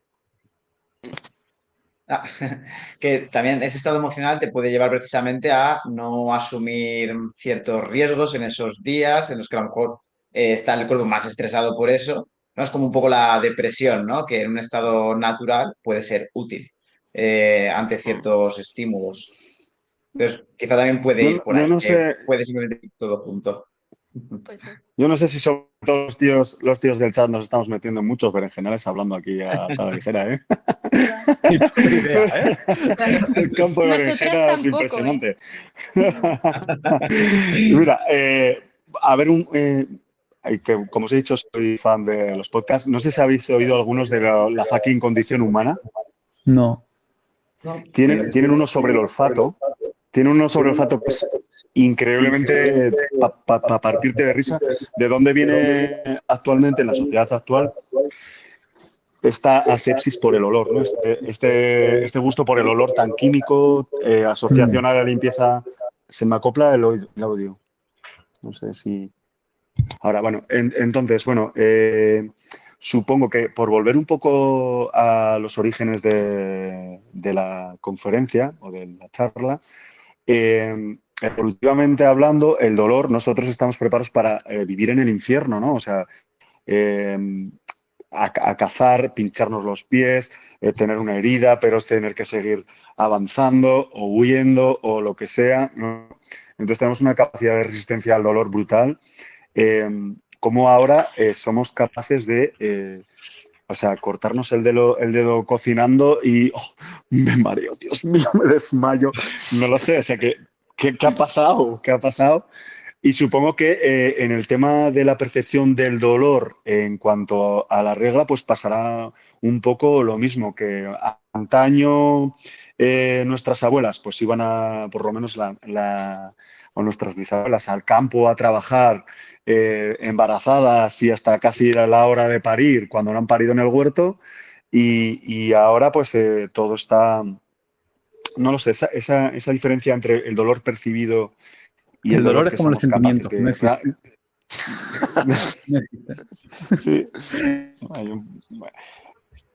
Eh, yo, yo, yo, aquí, yo aquí diría un par de puntos. El, eh, el primero respecto al dolor, sí que es verdad, esto, bueno, sería para checar porque simplemente me lo comentó una, amiga que es psicóloga que está especializada en, niños y sí que me dijo que, o sea, cómo tú percibes el dolor de adulto tiene mucho que ver cómo responden tus padres cuando eres pequeño a tu dolor. Si hmm. son unos dramas, probablemente cuando seas mayor, sí, sí, probablemente cuando seas mayor, pues si te van a hacer así, dirás, ay, ¿qué está pasando? Me muero y no, no te estás muriendo. Para que... Yo lo he escuchado también, que los eh, niños pequeños se caen y miran a tu reacción a, lo que, a, ver qué, hago cuando me he caído. correcto, me he caído, me duele, es un... Claro, no tienen ni idea. eso es, no tienen, no tienen ni idea. Entonces, quiero decir, esto por una parte sí que es importante, decir, el sobreproteccionismo de ahora y todo esto no ayuda. O sea, no ayuda para nada a que, realmente esté bien, bien puesto. Y luego, respecto a, lo del dolor en la regla, o sea, quiero decir, la, mm, la, biología evolutiva está muy bien, pero racionalizar todo lo que ocurre mm, es muy tricky, porque es, por ejemplo, como decir en, en el libro este, ¿por qué los sueños? ¿Cuál es el sentido evolutivo de los sueños? Eh, ni idea, es que, es que igual no lo tiene, igual es simplemente una aberración genética que salió por ahí y se quedó, punto. Y, y, por, mucho que tú digas, sí, ¿por qué tal? dices, pues a veces no, mira, quiero decir, a veces, a veces no es la selección, yo qué sé, selección natural, la selección del más, del más apto hasta que hay una población súper desarrollada que se la come un volcán y la da lo que no. Y sobrevive la que no. dices, bueno, pues mira, es que eso también es parte de, O de la cuando, o cuando selección natural. que No- un trait no está sujeto a una presión evolutiva por cualquier motivo. Claro, es- eso es. Entonces, quiere decir que intentar sacar eh, contexto y sentido a, a todo lo biológico, pff, En el No mejor de los casos- por qué entenderlo. Claro, o sea, no, quiero decir que no, eh, no solo porque ente no, sino que a veces eh, obviamos mucho, o sea, lo de siempre, estamos muy engañados por la, por la aleatoriedad. Que hay muchas cosas que es que simplemente son aleatorias y, y ya está. Por eso, que no O somos sea, y nos el eslabón cabeza, final es de que la cadena optimizado al máximo. estamos a mitad camino no, en muchas Claro, cosas. es, eso es, que es que es como, o sea, Yo voy a decir que en, en el tema del dolor, que el, el dolor es súper subjetivo, como hemos visto, no solamente de persona a persona, sino en el contexto. Lo hemos visto en gente como eh, dolores crónicos de espalda, se pueden curar algunos por convencer a la persona de que no te pasa nada, que estás bien, que no te duele, que no te irá. y, eh, ¿De verdad? Sí. Ah, vale, pues ya está. A, a que, por ejemplo, si, a ti- si tú estás haciendo otra cosa y te haces un corte, ni te enteras. Ni te enteras. Sí. Pero si te dices, te voy a hacer el mismo corte muy despacio mientras lo miras. Te dices, no, no, ni de broma. Y luego tú vas por- te vuelves del bosque y dices, hostia, ¿y este, ¿por qué estoy sacando por el brazo? O sea, ni- te enteras. Sí. Eh, un poco eso lo, que- lo que decía. me recuerda, además, creo que lo, lo comenté contigo hace unas semanas, eh, en una cena, lo del tema de las cosquillas. Sí. De, a mí me puedes hacer cosquillas una vez si me pillas por sorpresa, así raro y tal. Eh, pero si no quiero tener cosquillas, no tengo cosquillas. Y, me acuerdo que es una tontería, pero fue algo que pasó de pequeño que dije, no quiero tener cosquillas. Y me mentalicé de eso y poco Sí. a poco dejé de tener cosquillas. Voy a ponerlo en práctica. Sí, yo recuerdo también un cambio mental, en, es- en este caso emocional. Me acuerdo que un poco bastante inspirado por Joko Willy, que estaba yo triste por volver a Alemania y tal. Y me acuerdo que estaba un poco blue, un poco moody en los últimos días, de vuelta, tal, esto que un poco. No, no a tope. Y me dije, ya está bien, ya está bien, no estás triste, no vale, estás triste, ya está, punto, final. Y dejé de estar triste. Vendemos. yo, eh, yo- yo, yo pensaba que... regla que, que quería, que quería comentar antes, eh, a nivel de personalidad, sí que hay cambios súper interesantes respecto a, a lo que las mujeres se sienten atraídas dependiendo del ciclo, men- momento del ciclo menstrual, del tipo de personalidad al que se siente atraído y cómo puedes alterar eso con la píldora anticonceptiva. Como chicas que están con la píldora anticonceptiva se sienten muy poco atraídas hacia chicos que eh, exhiben rasgos de personalidad más masculinos. Porque solamente estás atraída hacia eh, chicos con, con ese rasgo cuando estás en fase, en, en fase de ovulación máximamente fértil, con la píldora anticonceptiva creas un estado hormonal de estoy embarazada y ahora no machos dominantes, quiero gente más soft. Y es súper heavy como es un ejemplo muy claro de cómo alteras la, el, el estado hormonal y cambias la persona, cambias sus gustos. Porque no hay un yo dentro con gustos de, es que a mí me gustan así. No, no te gustan así. Te doy esta pastilla y te gustan de esta, de esta otra forma. Mentira. es muy heavy. Bueno, creo que había varias cosas que uno, Carlos, también iba a decir algo, pero de antes. No, era, eh, era, era, era un chiste que ya está, o ya está off, así que... Ya, ya, Ya, ya, ya. fuera de onda, pero aún estamos en la percepción, que era, este es un experimento, bueno, es un experimento, es un accidente que sucedió, pero que se ha narrado en muchos libros, que es una persona que le cayó como una viga o un palo o algo así a través del pie y que en principio la persona estuvo pues fatal, eh, llorando, tal, etcétera, con muchísimo dolor y luego resulta que cuando le abrieron la bota, que era una bota de seguridad y no se veía, no le había atravesado el pie, justamente había pasado entre los dos dedos. Sin embargo, sentía mucho dolor. Luego cuando vio eso, evidentemente se le fue. Eh, por lo de, de la percepción. Ah, Y eso, luego- eso lo he visto yo con experimentos de poner una mano de goma y tu mano debajo y, y y darle un martillazo a la mano. La mano fantasma, sí. en el orgullo. Como cuando te cae agua muy fría encima y piensas que está caliente y piensas que te has Sí. quemado absolutamente. Sí, sí, sí, sí.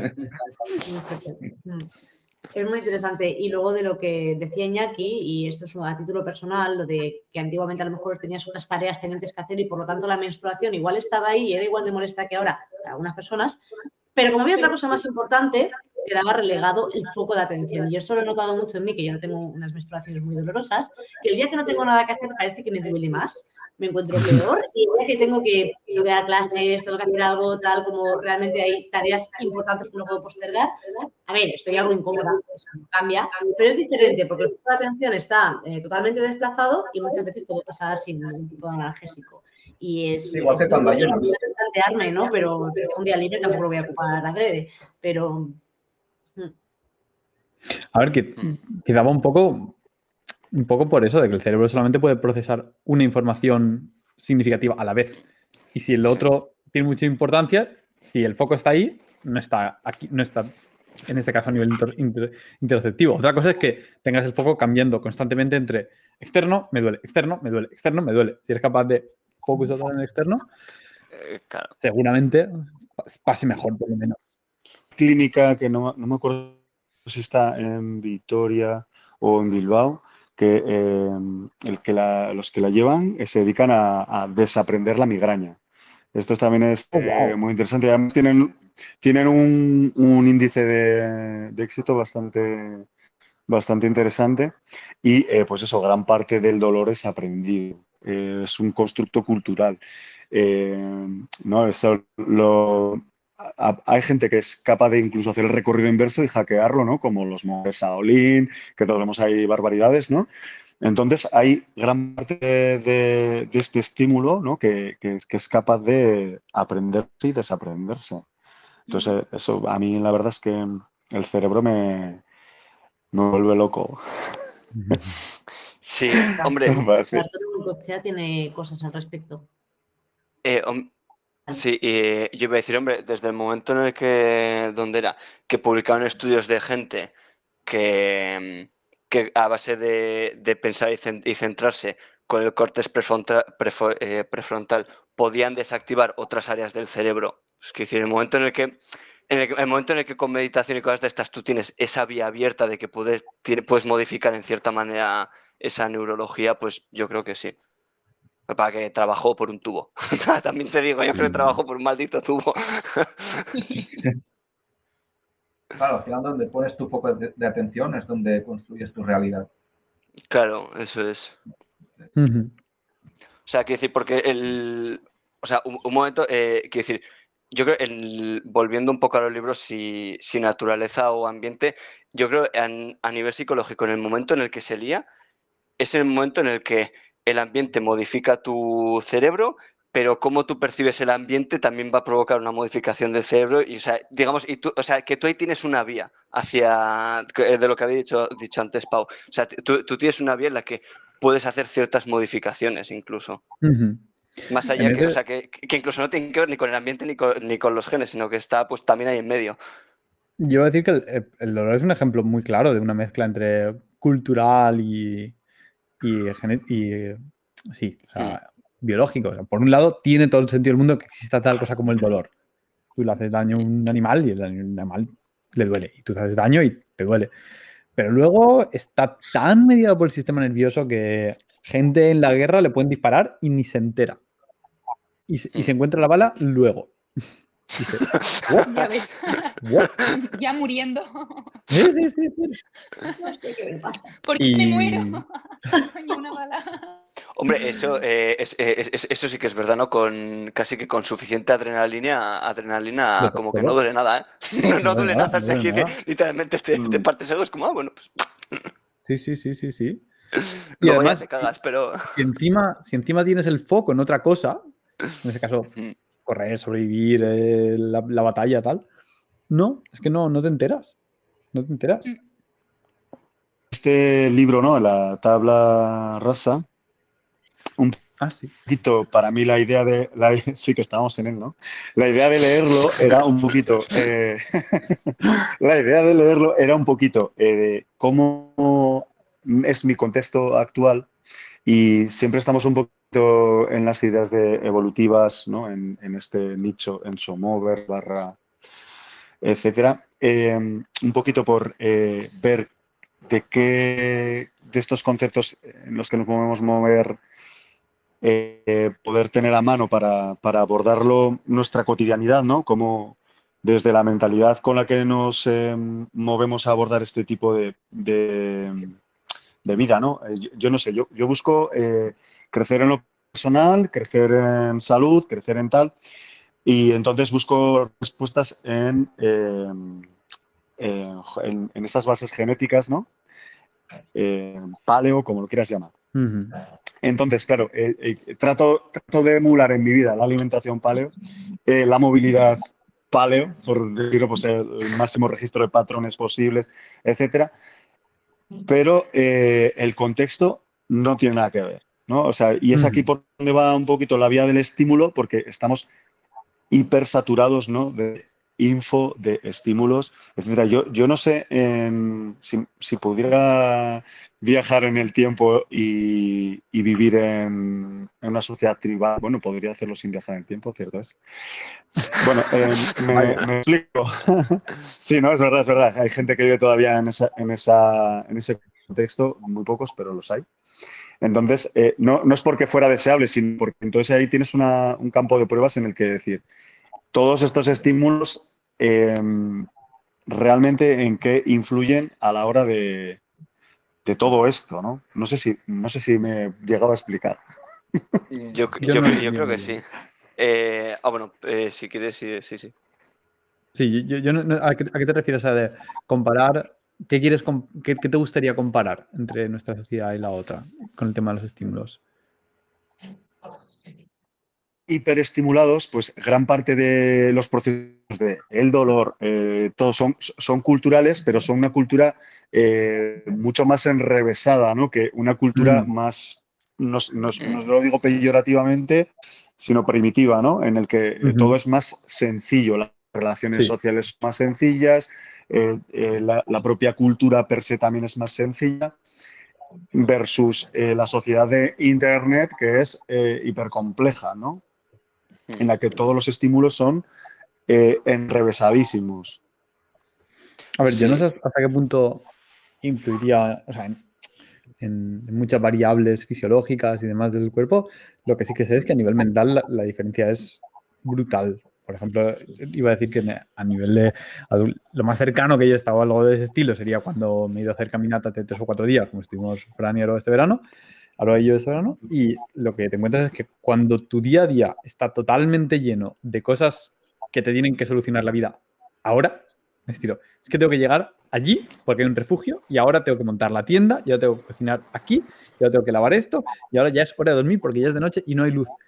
La paz mental que te trae el que tu día a día sean cosas tan sencillas, tan accesibles en el sentido de que escoger y hacerlas y a la vez tan plenas, es, brutal. O sea, trasciendes muy fácilmente. Hombre, eh, yo, yo en esos casos diría que sí que es el. Em, es como la, polarización que, hay ahora mismo por aquí, que es eh, tú por un lado en nuestra sociedad no valoramos nada la recompensa inmediata, los chutes de dopamina inmediatos, que es justamente lo que esta caminata te está dando, esos momentos te están dando, pero realmente para nosotros postergar los chutes de, dopamina ad infinitum para conseguir objetivos es la mejor forma de reventar tu cabeza. o sea, mm. es, la mejor forma de, Sí, sí. Creo que la, Yo ahora cada vez pienso un poco menos, un poco como más en, menos en la dopamina como algo negativo y en el tema de los chutes de, dopamina, sino más bien lo intento ver como en qué contexto se han generado esos chutes de dopamina, porque al final la dopamina es motivación para reforzar ese, ese comportamiento. Entonces, mm. si tu comportamiento es un comportamiento que podríamos llamar disfuncional, en tanto que no te hace feliz con tu vida, con tu entorno y demás, por ejemplo, sentarte a pasar horas con los dispositivos electrónicos, a ver series o lo que sea, eh, podríamos categorizarlo en, estás teniendo dopamina sin ningún tipo de esfuerzo, ni recompensa, ni nada que sea meaningful. Si por el contrario tú, tú quieres, y por el contrario tú quieres asociar altos picos de dopamina a cosas que son verdaderamente significativas para ti, quieres que eh, ir a entrenar te motive, quieres que tu trabajo te motive, quieres que eh, aprender a tocar la guitarra que estás ahora, quieres estar motivado, quieres estar enganchado positivamente a ellos. Eh, entonces, cuando tú tienes algo súper lleno de, significado, como es caminar y todo lo que estás haciendo te llena plenamente de- de sentido porque es lo que toca, es tengo que hacer esto hoy y lo hago en pasos, lo veo, lo mido y lo consigo. Tu cerebro es dopamina, dopamina, dopamina. Claro, claro, es- Pues- es una maravilla. No veo tan, tan malo el... O sea, ya no lo veo tanto como dopamina bien, dopamina mal, postergarlo, sino más bien en qué contexto quiero generar ese chute de dopamina. Mm. Claro, no, o sea, eh, yo me refiero un poco a nivel social de el, el hecho de que en general, eh, digamos, que está claro que la gente que es capaz de postergar eso Mm. sí que suele tener mejores resultados en cualquier actividad que se dedique a hacer, pero realmente intentar ir al extremo de eso y postergarlo todo lo que Sí. puedas, eso te lleva a, a- o sea, te lleva a romperte, literalmente. Así que no, qui- no quieres dopamina demasiado gratuitamente, Pero quieres tampoco, cierto struggle, quieres sí, que tu cerebro entienda que las cosas cuestan, claro, pero no quieres que que, cuesten tanto como para que te la sude y digas paso. Sí, es- exacto, básicamente. O sea, eh, yo, eh, yo di- yo digo porque sé por experiencia propia que hoy en día que está empezando a haber mucho burnout, esta es una, una de lo- uno de los motivos. Verdad, claro. el- No, eh, vas a disfrutar esto cuando acabes de graduarte. No, cuando acabes de Pero nunca graduarte, no. Cuando acabes la siguiente graduación. No, cuando tal, no, cuando te jubiles. Pues al final, no. Te porque- tiene que gustar hoy, te que gustar ahora. Es un poco el problema de quitarle el significado al camino, ¿no? Claro. Sí, Como, es como solo ver el final y, y todo lo que hay en medio, pues no sirve para nada, solo es para, para conseguir una meta, ¿no? Y tampoco se trata de eso. Yo tenía, tenía una frase por aquí pegada. Ah, sí, ahí está. De, de Alan Watts, que decía eh, que el, el objetivo del- del- de un baile es bailar. Que si el objetivo del baile fuese el final, tú irías a un concierto, tocan la última nota y te vas. Porque ya, Ya. está, llegas, tocas y ya. Y si el objetivo de bailar fuese desplazarse a un punto de la habitación, pues coges y vas. Te vas y te plantas y ya está. Pero que hay cosas que, que tienen valor en, en el hacerlas, ¿no? Como, como escuchar una canción, como bailar, y quieres, quieres convertir tu, tu vida un poco en eso, que, en que el objetivo no sea el graduarme, sino en voy a disfrutar todo este proceso de aprendizaje. Porque si te pones así, al final te mueres igualmente. O sea que,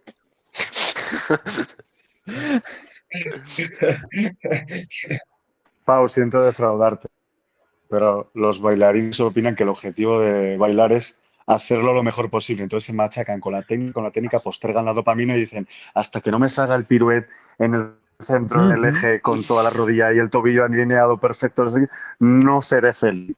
O sea, cada nicho, ¿verdad? Tiene, tiene, lo, tiene lo suyo, ¿eh? Tiene es, lo un ejemplo perfecto una- de cómo puedes tú Sí. mismo Puedes enfocar una forma de otra. todo lo puedes retorcer, sí. Claro, sí, sí. Todo lo puedes retorcer. La diferencia estaría en que eh, a la sociedad volverse más complejas y sus estímulos hay un mayor número de condicionantes de eh, la epigenética sobre la genética para que emerja lo que verdaderamente somos y que se nos impide un poquito comunicarnos con esas esencias que tenemos genéticas nuestras para, pues para, para alinearnos ¿no? con, con nuestras eh, potencialidades. No sé, por ahí también podría ser. ejemplo, estoy en un- una fase de resim- resimplificarme, ¿no? O sea, de eh, tener un poco, eh, eh, limitar los sobreestímulos, pues pantallas, etcétera, y también la info, la info que me, que me entra. Pues ahora soy un poco más selectivo con lo que leo, eh, leo a. Brandon, San- a Brandon Sanderson y poco más. Aquí. Aquí. Habla- hablando de chutes de, de chutes de dopamina, de dopamina drogas, ¿eh? Esto así me gusta. Sí, droga, droga dura, droga dura. Estoy con el aliento de los dioses. Ah, Estoy guardándome el archivo de tormentas para, para empezarlo. Yo estoy con la segunda ronda de, de Nacidos de la Bruma. Eh, esta- Estaba pensando un poco en, en lo que has dicho de, de eh, de, de simplificar e intentar buscar lo que, lo que de verdad somos. Estaba un poco hilándolo con él. Pero ¿hay algo que de verdad seamos de fondo o es más bien un Mm. algo que nos adapte más? O sea, ¿hasta qué punto es más válido? social. Sí, ¿hasta qué punto es más válido em, una situación, vamos a decir, ancestral o prim- primitiva durante hemos estado millones de años hasta a, a una actual? Porque hay casos en los cuales lo tengo muy claro, en el sentido, por ejemplo, salud articular. La salud articular es mejor si la cuidas y movilizas la articulación. Mm. Pero a nivel comportamental, a nivel dopamínico, a nivel de, de- de los estímulos hormonales y demás, al final el cuerpo lo que tienes es una máquina fantástica de adaptación, se adapta un poco a lo que haya, eh, intenta hacerlo lo mejor posible. Y el que es mejor o peor, literalmente creo que depende mucho de, o sea, depende totalmente del- de la persona y lo que te haga feliz, o sea, de lo que tú quieras. Yo Sí. comparto totalmente lo que tú comentas de, a mí me gusta la vida lo más simple posible, calidad de información, profundidad en lo que estudio, en lo que hago, eh, disfrutar el camino, pero si por otro lado hubiera alguien que me dice, no, no, es que yo soy muy feliz haciendo multitasking, aunque no se puede, pero Le-. Lo que le dirías, te equivocas. No, pero te equivocas. Yo le, yo le diría, para evaluarlo correctamente, me gustaría, o sea, creo que es importante est- haber estado en los dos campos y decir, no, prefiero este. Eh, Mm, si no, o sea- el- prefiero uno respecto al otro, pero si siempre has hecho ese uno, un poco...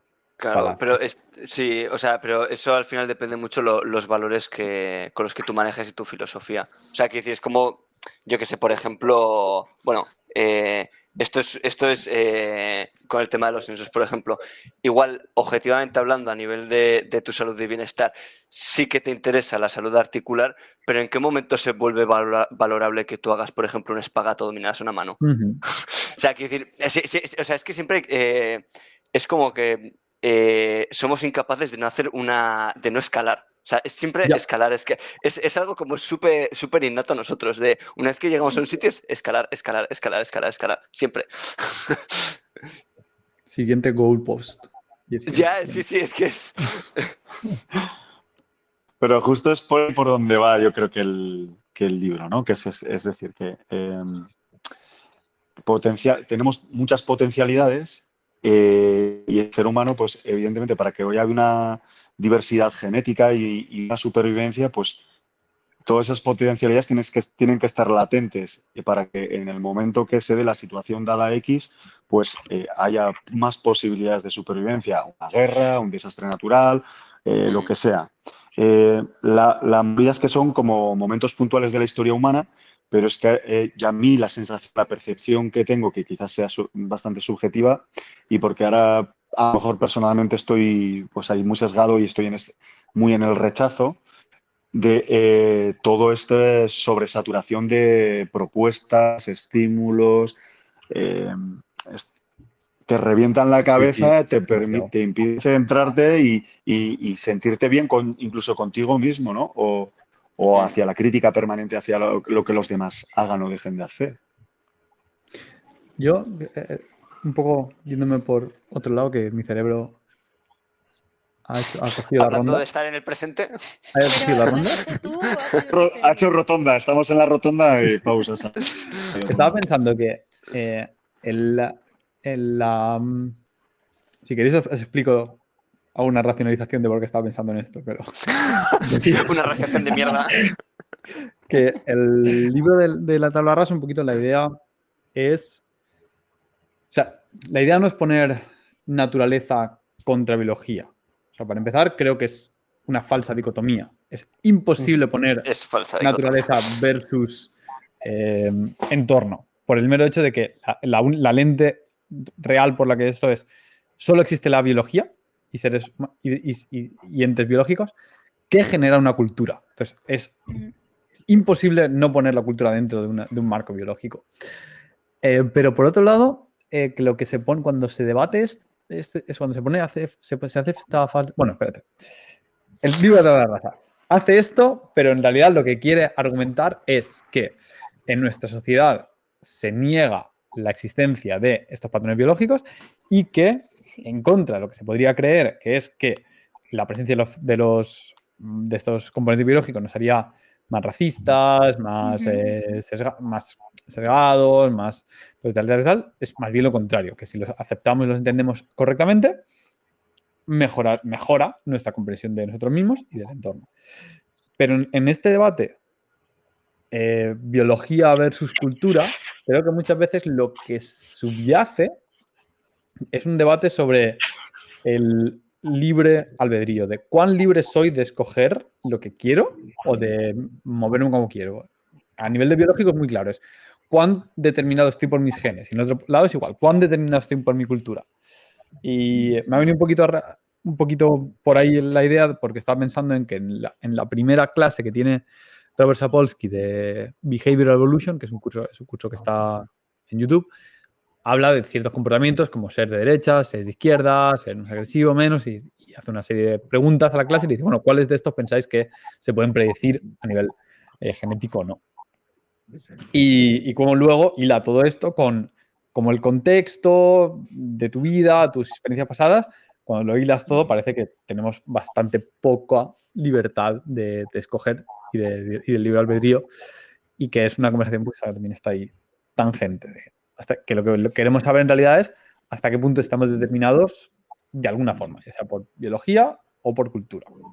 O si existe un, margen para no estamos determinados y podemos hacer cosas lo que queramos. No sé qué pensáis. Hombre, sí, hombre, eh, to- todas estas cosas sie- siempre vienen de eh, nuestra incapacidad muchas veces de aceptar la realidad, ¿no? O sea, de decir, nosotros creemos, o sea, nosotros creemos una cosa y bueno, y ya no, ya no son nosotros, sino que de forma colectiva, digamos que se ha mantenido durante muchas generaciones, que es lo que ocurre con las doctrinas de la tabla rasa, el buen salvaje y el fantasma de la máquina, que es de, los que habla en el libro. Y, claro, eh, el tema es que muchos de estos debates que, eh, bueno, pues al final, ahora todo apunta a que muchas de esas creencias que son prácticamente mentira, o sea, no, no- no es que tú puedas decir son mentira, pero tú ves la dirección y es como que esto va por aquí y lo de ahora va para allá. ¿Sabes? No es la dirección contraria, pero, pero quiero decir casi. Y en vez de eh, intentar, eh, joder, me sale en inglés, o sea, en vez de intentar hacer un, com- un compendio, integrar todo y tratar de, de sacar un, un mejor esquema, básicamente la gente lo que está haciendo, no, esto es así o esto a mí me parece que es así, tal, no sé qué. Y, mm, y yo que sé, por ejemplo, ahora mismo con, con lo que dices tú, el tema del, del libre albedrío, eh, me parece, o sea, quiero decir, hay, eh, hay, hay- hay- hay muchos ejemplos que son, que son un poco estúpidos de decir, vale, si un tío te está apuntando con una pistola, como de libre ¿cuánto libre albedrío tienes? O sea, quiero decir, y en el momento en el que tú metes emociones, o sea, en el que tú metes el entorno, Claro, es que en el momento como, que metes emociones estás metiendo hormonas. Si estás sí, metiendo hormonas, ca- estás metiendo tu ciclo claro, menstrual, estás metiendo que has- si has dormido, si no, que has comido, Claro, si no. es que. Eh, el- es- y, y- claro, y- y luego metes todo el entorno de la sociedad y dices, a ver, pues dices, más o menos. Quiero decir, mira, Muy poco.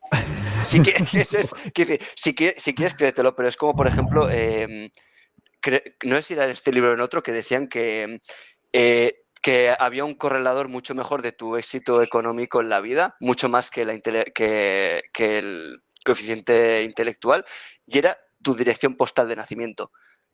que es, bueno, básicamente, si naces en Los Verdad. Ángeles, probablemente te vaya mucho mejor que si naces en el Congo. Un clásico. Ya Ya. está. Sí, claro, claro, quiero decir, Claro. un clásico.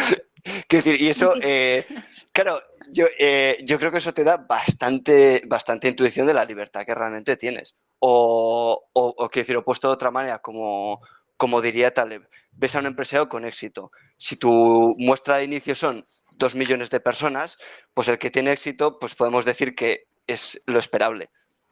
Claro. O sea, y que decir, sí, y tú tienes una realización de que ha hecho esto, esto, esto, esto, pero probablemente dentro de los dos millones de personas hay que han hecho prácticamente lo mismo, han hecho Claro. prácticamente lo mismo, pero no ha salido. Pero no, no ha salido. y- sí, y no ha salido.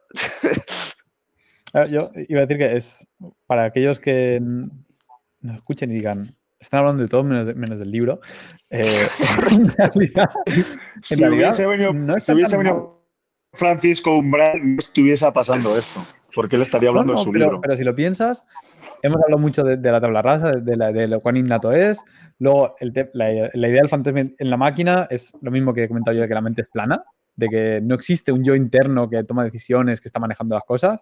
Y luego la falacia del, del noble salvaje, eh, es un la doctrina del nombre salvaje es un poco lo que decíamos, de hasta qué punto es justo decir que es mejor lo ancestral o no, si, al final es adaptación y que lo que hay es algo. Yo lo que sé es que no cambiaría por nada del mundo la sociedad en la que vivo. En ningún momento, no, volvería ni ayer, como que si me lo preguntas. Y eh, esta, pregunta es, eh, ¿por qué no crees que pueda ser mejor o por miedo de lo que pudiera pasar? Buena pregunta. buena, buena, pregunta. ¿eh? Es más un rumbo ¿no? que, que, una serie de hechos súper concretos. Entonces, mm. tú tienes unas tendencias genéticas y en un entorno fluctuante pues, vas a ir, vas a ir hacia, hacia allí.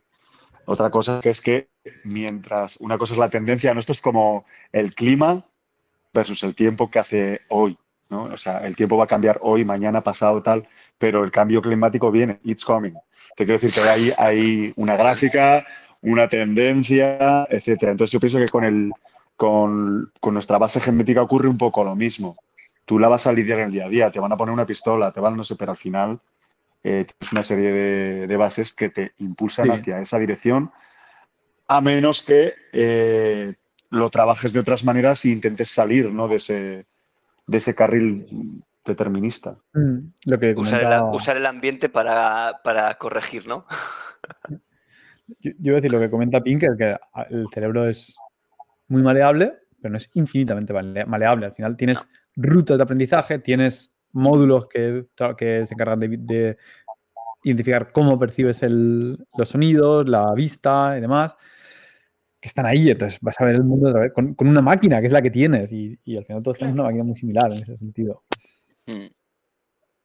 Que si tienes la, la rosca de la boina marcada, ya, ya no te la. Eso ya.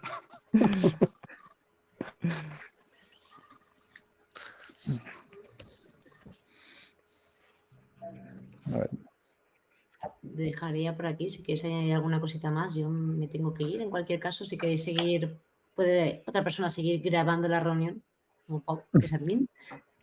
Pero si, no, lo dejas, no, porque si no, luego hay que, hay que, copiar y pegar. Y a mí me gustaría ir a escalar un rato. ¿Alguien quiere añadir algo a esta primera parte del libro? Esta súper tertulia, porque más que debate del libro, eh, una buena tertulia. Sí. ¿Hasta dónde llega esta, esta primera parte del libro? Parte, ¿no? O parte 1 oficial, ¿no? De lo que pone parte 1. Parte 1 y parte 2. Parte 2. Vale. vale, vale, Ah. Vale, luego ya entramos más en politiqueo en la segunda parte. Bueno, yo, diría que en todo el libro no, puede, o sea, que decir, durante todo el libro es, eh, tiene mucho que ver con política, ¿verdad? Sí. O sea, que decir, realmente desde que empezaba el libro de hecho, poco nos hemos metido en, valores política y, creencias culturales para lo que es el libro. Momentos muy complicados también para hablar de, del bagaje, del background de este, de este autor. De hecho, todas estas ideas que salen en el libro se podría decir que responden a unas necesidades que hubo en cierto momento políticas, ¿no? El salvaje, fantasma en la máquina. Ni de, o sea, ni, Ah, bueno, eh, yo eso ni idea. Lo, que sé que, argumenta Pinker en el libro es que en base a estas ideas se ha hecho, se ha desarrollado mucha de la política actual está en base a estas ideas. Y ahora la ciencia está demostrando que son incorrectas. Y ahí, está, el drama. ahora, ahora el libro es de 2002, ¿eh? sí, sí, a ver, ahora. Eh, en los últimos no sé cuántos años, sí, sí. Tengo entendido que estas ideas salieron un poco en base a la eugenesia que, que hubo con los nazis, por ejemplo. ¿no? Sí, o sea, han sido súper influidas por, por las corrientes políticas y científicas que había ahí, igual que teníamos modelos del cuerpo que se basaban en gases y líquidos con bombas porque descubrimos que eso que funcionaba así, hacíamos máquinas, pues el cuerpo funciona así. Y luego ahora hacemos del cerebro el, símil con el ordenador, porque es lo que tenemos, un poquito pues. Va a ser cómo han ido diferentes tendencias culturales y políticas, ha, sido el germen de diferentes teorías de cómo funciona la mente o de cómo funciona el cuerpo. Y como la gente no revisa, pues. luego, luego pasa lo que pasa. Si, llevaran un diario, Si llevaran un diario. ¿Verdad? Si llevaran un diario en el que dijeran, ¿este, este imbécil quién es? Al- habla- mira, yo eh, me plantea, esto no sé si tiene mucho que ver con todo lo que hemos hablado hoy, pero eh, me planteaba eh, una pregunta un poco loca, que es, eh, todos conocemos personas excepcionales intelectualmente hablando, ¿no? El rollo Einstein, eh, yo qué sé, eh, y vas eh, hacia la antigüedad, Da Vinci, vas hacia la antigüedad y pues una persona para mi referencia, Marco Aurelio, ¿no? Un emperador romano con un nivel intelectual brutal. Supongo que esto también es una característica genética, ¿no? esa capacidad intelectual que se puede desarrollar en su máxima expresión. Y a mí eh, me generaría mucha curiosidad uno de estos rara hábitos intelectuales en un contexto eh, eh, muy primitivo, ¿no? ¿Qué sería capaz de hacer con su gran intelecto en el contexto de, de- de la muy poca cosa, ¿no? De muy pocas herramientas, etcétera. Me genera curiosidad, sin más. Pero, eh, pregunta. Ah, ya iba a decir, curiosidad en sentido, a ver, quiero decir, eh, potencialidad en términos, de, por ejemplo, desarrollo tecnológico, de desarrollo Sí, social, ¿no? Por ejemplo, de, ser, eh, de- de- de estar no arriba sé- del todo, del, del chiringuito. Sí, sí, no sé cómo es la historia, no sé cómo es la historia concreta, pero hay, por ejemplo, un par de ejemplos, ¿no? De, no sé si- cómo se llama el, el científico este indio, que era realmente un indigente y que eh, por sus propios medios luego elaboró no sé qué serie de teorías. Eh, quizás alguien lo pueda, lo pueda conocer. Es una, una persona con eh, muy, muy- muy- muy pocos recursos, ¿no? Que Mm. acabó eh, siendo la hostia. Pues te quiero decir, cómo esto, eh, si se podría, alguien que no sabe trigonometría, crearla en este tipo de contexto. No sé. Sí, eso es un poco. Es una, es una un paja mental muy grande, lo sé. en la idea de que, bueno, quitando elementos como la nutrición, vamos a decir, que tiene un papel súper importante en el, en el desarrollo de la, inte- de la inteligencia, eh, la época, vamos a decir, por, por seguir, de Marco Aurelio, aparte de Marco Aurelio, había mucha gente que seguramente era súper dotada y era un campesino, que no tenía acceso a papel para plasmar sus ideas. Y a, a lo mejor esa gente, pues era, no sé, eh, el rayado del grupo, simplemente. O sea, creo que. creo que tenemos, tenemos cierta. Ciertos, bueno, tenemos muchos sesgos con el pasado, pero uno de ellos es que creo que hoy en día es muy fácil em, exponerse. Es decir, al final, ¿cuántos textos largos de emperadores romanos Pues de tenemos o de personas tenemos para comparar? Pues no tantos. O sea, literalmente, cuando hay tres o cuatro, pues, como el que dice, pues, evidentemente habrá alguno que dices, wow, qué profundo para su época, pero quién sabe si un campesino de al lado hubiese tenido acceso a, a papel, hubiese de- desarrollado eso. Y que creo que hoy en día eh, damos mucho más pie al exponerse da, la sensación de que, bueno, eh, la gente con altas capacidades puede eh, llegar mucho más lejos y puede crecer. O sea, hay, hay una limitación cultural mucho menor, vamos a decir. Eh, creo que en eso sería guay. Ahora, intentar comparar de cuán brillante sería esa gente, o sea, cuán brillante era realmente o, cuán, o era simplemente muy brillante con respecto a su entorno. Es decir, si co- cogieras a esa persona y la pusieras aquí y ahora, ¿seguirían haciendo cosas revolucionarias locas o a lo mejor... Estaría en TikTok. No, Sí.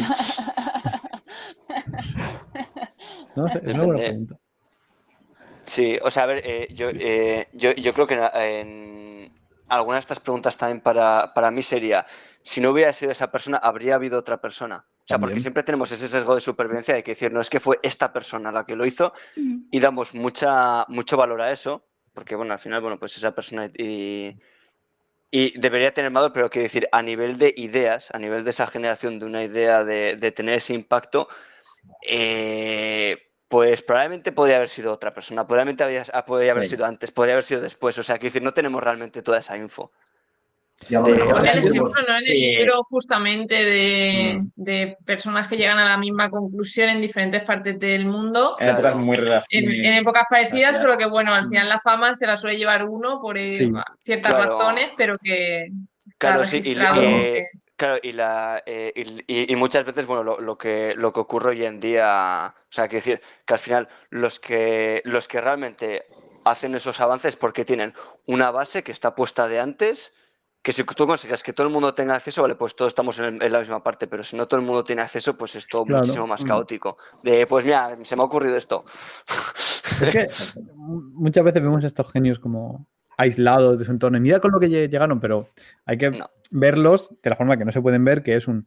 Habría que ver a qué han estado expuestos, qué otras ideas, qué otros pensamientos, qué contexto tenían. Y muchas veces lo que ves es que literalmente eran dos puntitos así y ellos han hecho así, y los han puesto juntos. Pero ya estaban aquí, o sea, estaban. si no era ese, era el de la puerta de enfrente. Sí. O sea, yo no iba tanto a eso, sino como eh, sino que hay un, eh, de la misma manera que hay freaks genéticos, ¿no? De, o sea, físicos, ¿no? De movilidad, etcétera, eh, pues hay freaks intelectuales que, que, cuya, cuya, base presumiblemente pudiera ser genética. Entonces, esto es replicable a lo largo de toda la historia de la humanidad. Es decir, estos freaks se, han ido replicando. Me imagino que contra más reducida es la población, pues menos frecuentes, frecuentes son. y, en un contexto de, de poca abundancia de herramientas o que la cultura es, es eh, muy diferente. Eh, ¿Qué potencial tenían estos, eh, esta gente de, transformar a su alrededor algo? ¿no? Porque mm. con los medios adecuados ahora, pues, pues claro, tienes una capacidad de, brutal de, transformar tu realidad. Pero en estos otros contextos, pues no, no sé. Es simplemente curiosidad. Que no, es una pregunta que no tiene respuesta, obviamente, porque no podemos viajar allá. De momento.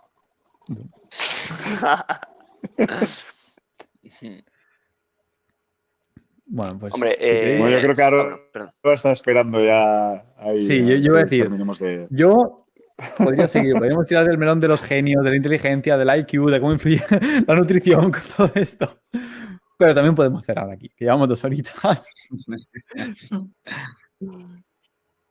Pues. Así que si quieres una despedida. Pues la primera despedida de todos los vídeos, que nunca tenemos despedida. y los que estáis aquí, ya que sois en general los más interesados y teniendo en cuenta a una persona que ha abandonado ya como Álvaro, eh, más o menos para la lectura de los capítulos venideros, ¿cuánto tiempo queréis, ya que sois los que os habéis leído o recordáis las dos primeras partes? ¿Un mes? Pronto, que cuanto más tiempo damos, peor. Ya, ya, ya. Vale, pues en torno a un mes y ponemos la tercera o menos, tres semanas. Fran, manifiéstate. Chicos, os da igual. Ok, pues hago una propuesta de un par de fines de semana y lo, lo ponemos por ahí. Ok. Vale. Muy bien. Pues hasta aquí el, taller, el taller de lectura de hoy. Muy guay, con mucho pensamiento arborescente. Y bueno, en realidad. Qué buena palabra. Sí, como tu vida por la rotonda. Lo dejamos hasta aquí. Eh, nos vemos en las tres semanitas y para la próxima, a ver si venimos con más ideas y que no se vuelvan a repetir las mismas, porque sí que he notado que muchas de nuestras charlas acabamos dando vueltas exactamente en torno a las mismas ideas. Y estaría muy guay que, que, sacáramos nuevas, si pueden ser de libro bien, y si no, pues también, que son bienvenidas. Muy bien. Ale, un abrazo a todos. Chao. Adiós. Adiós.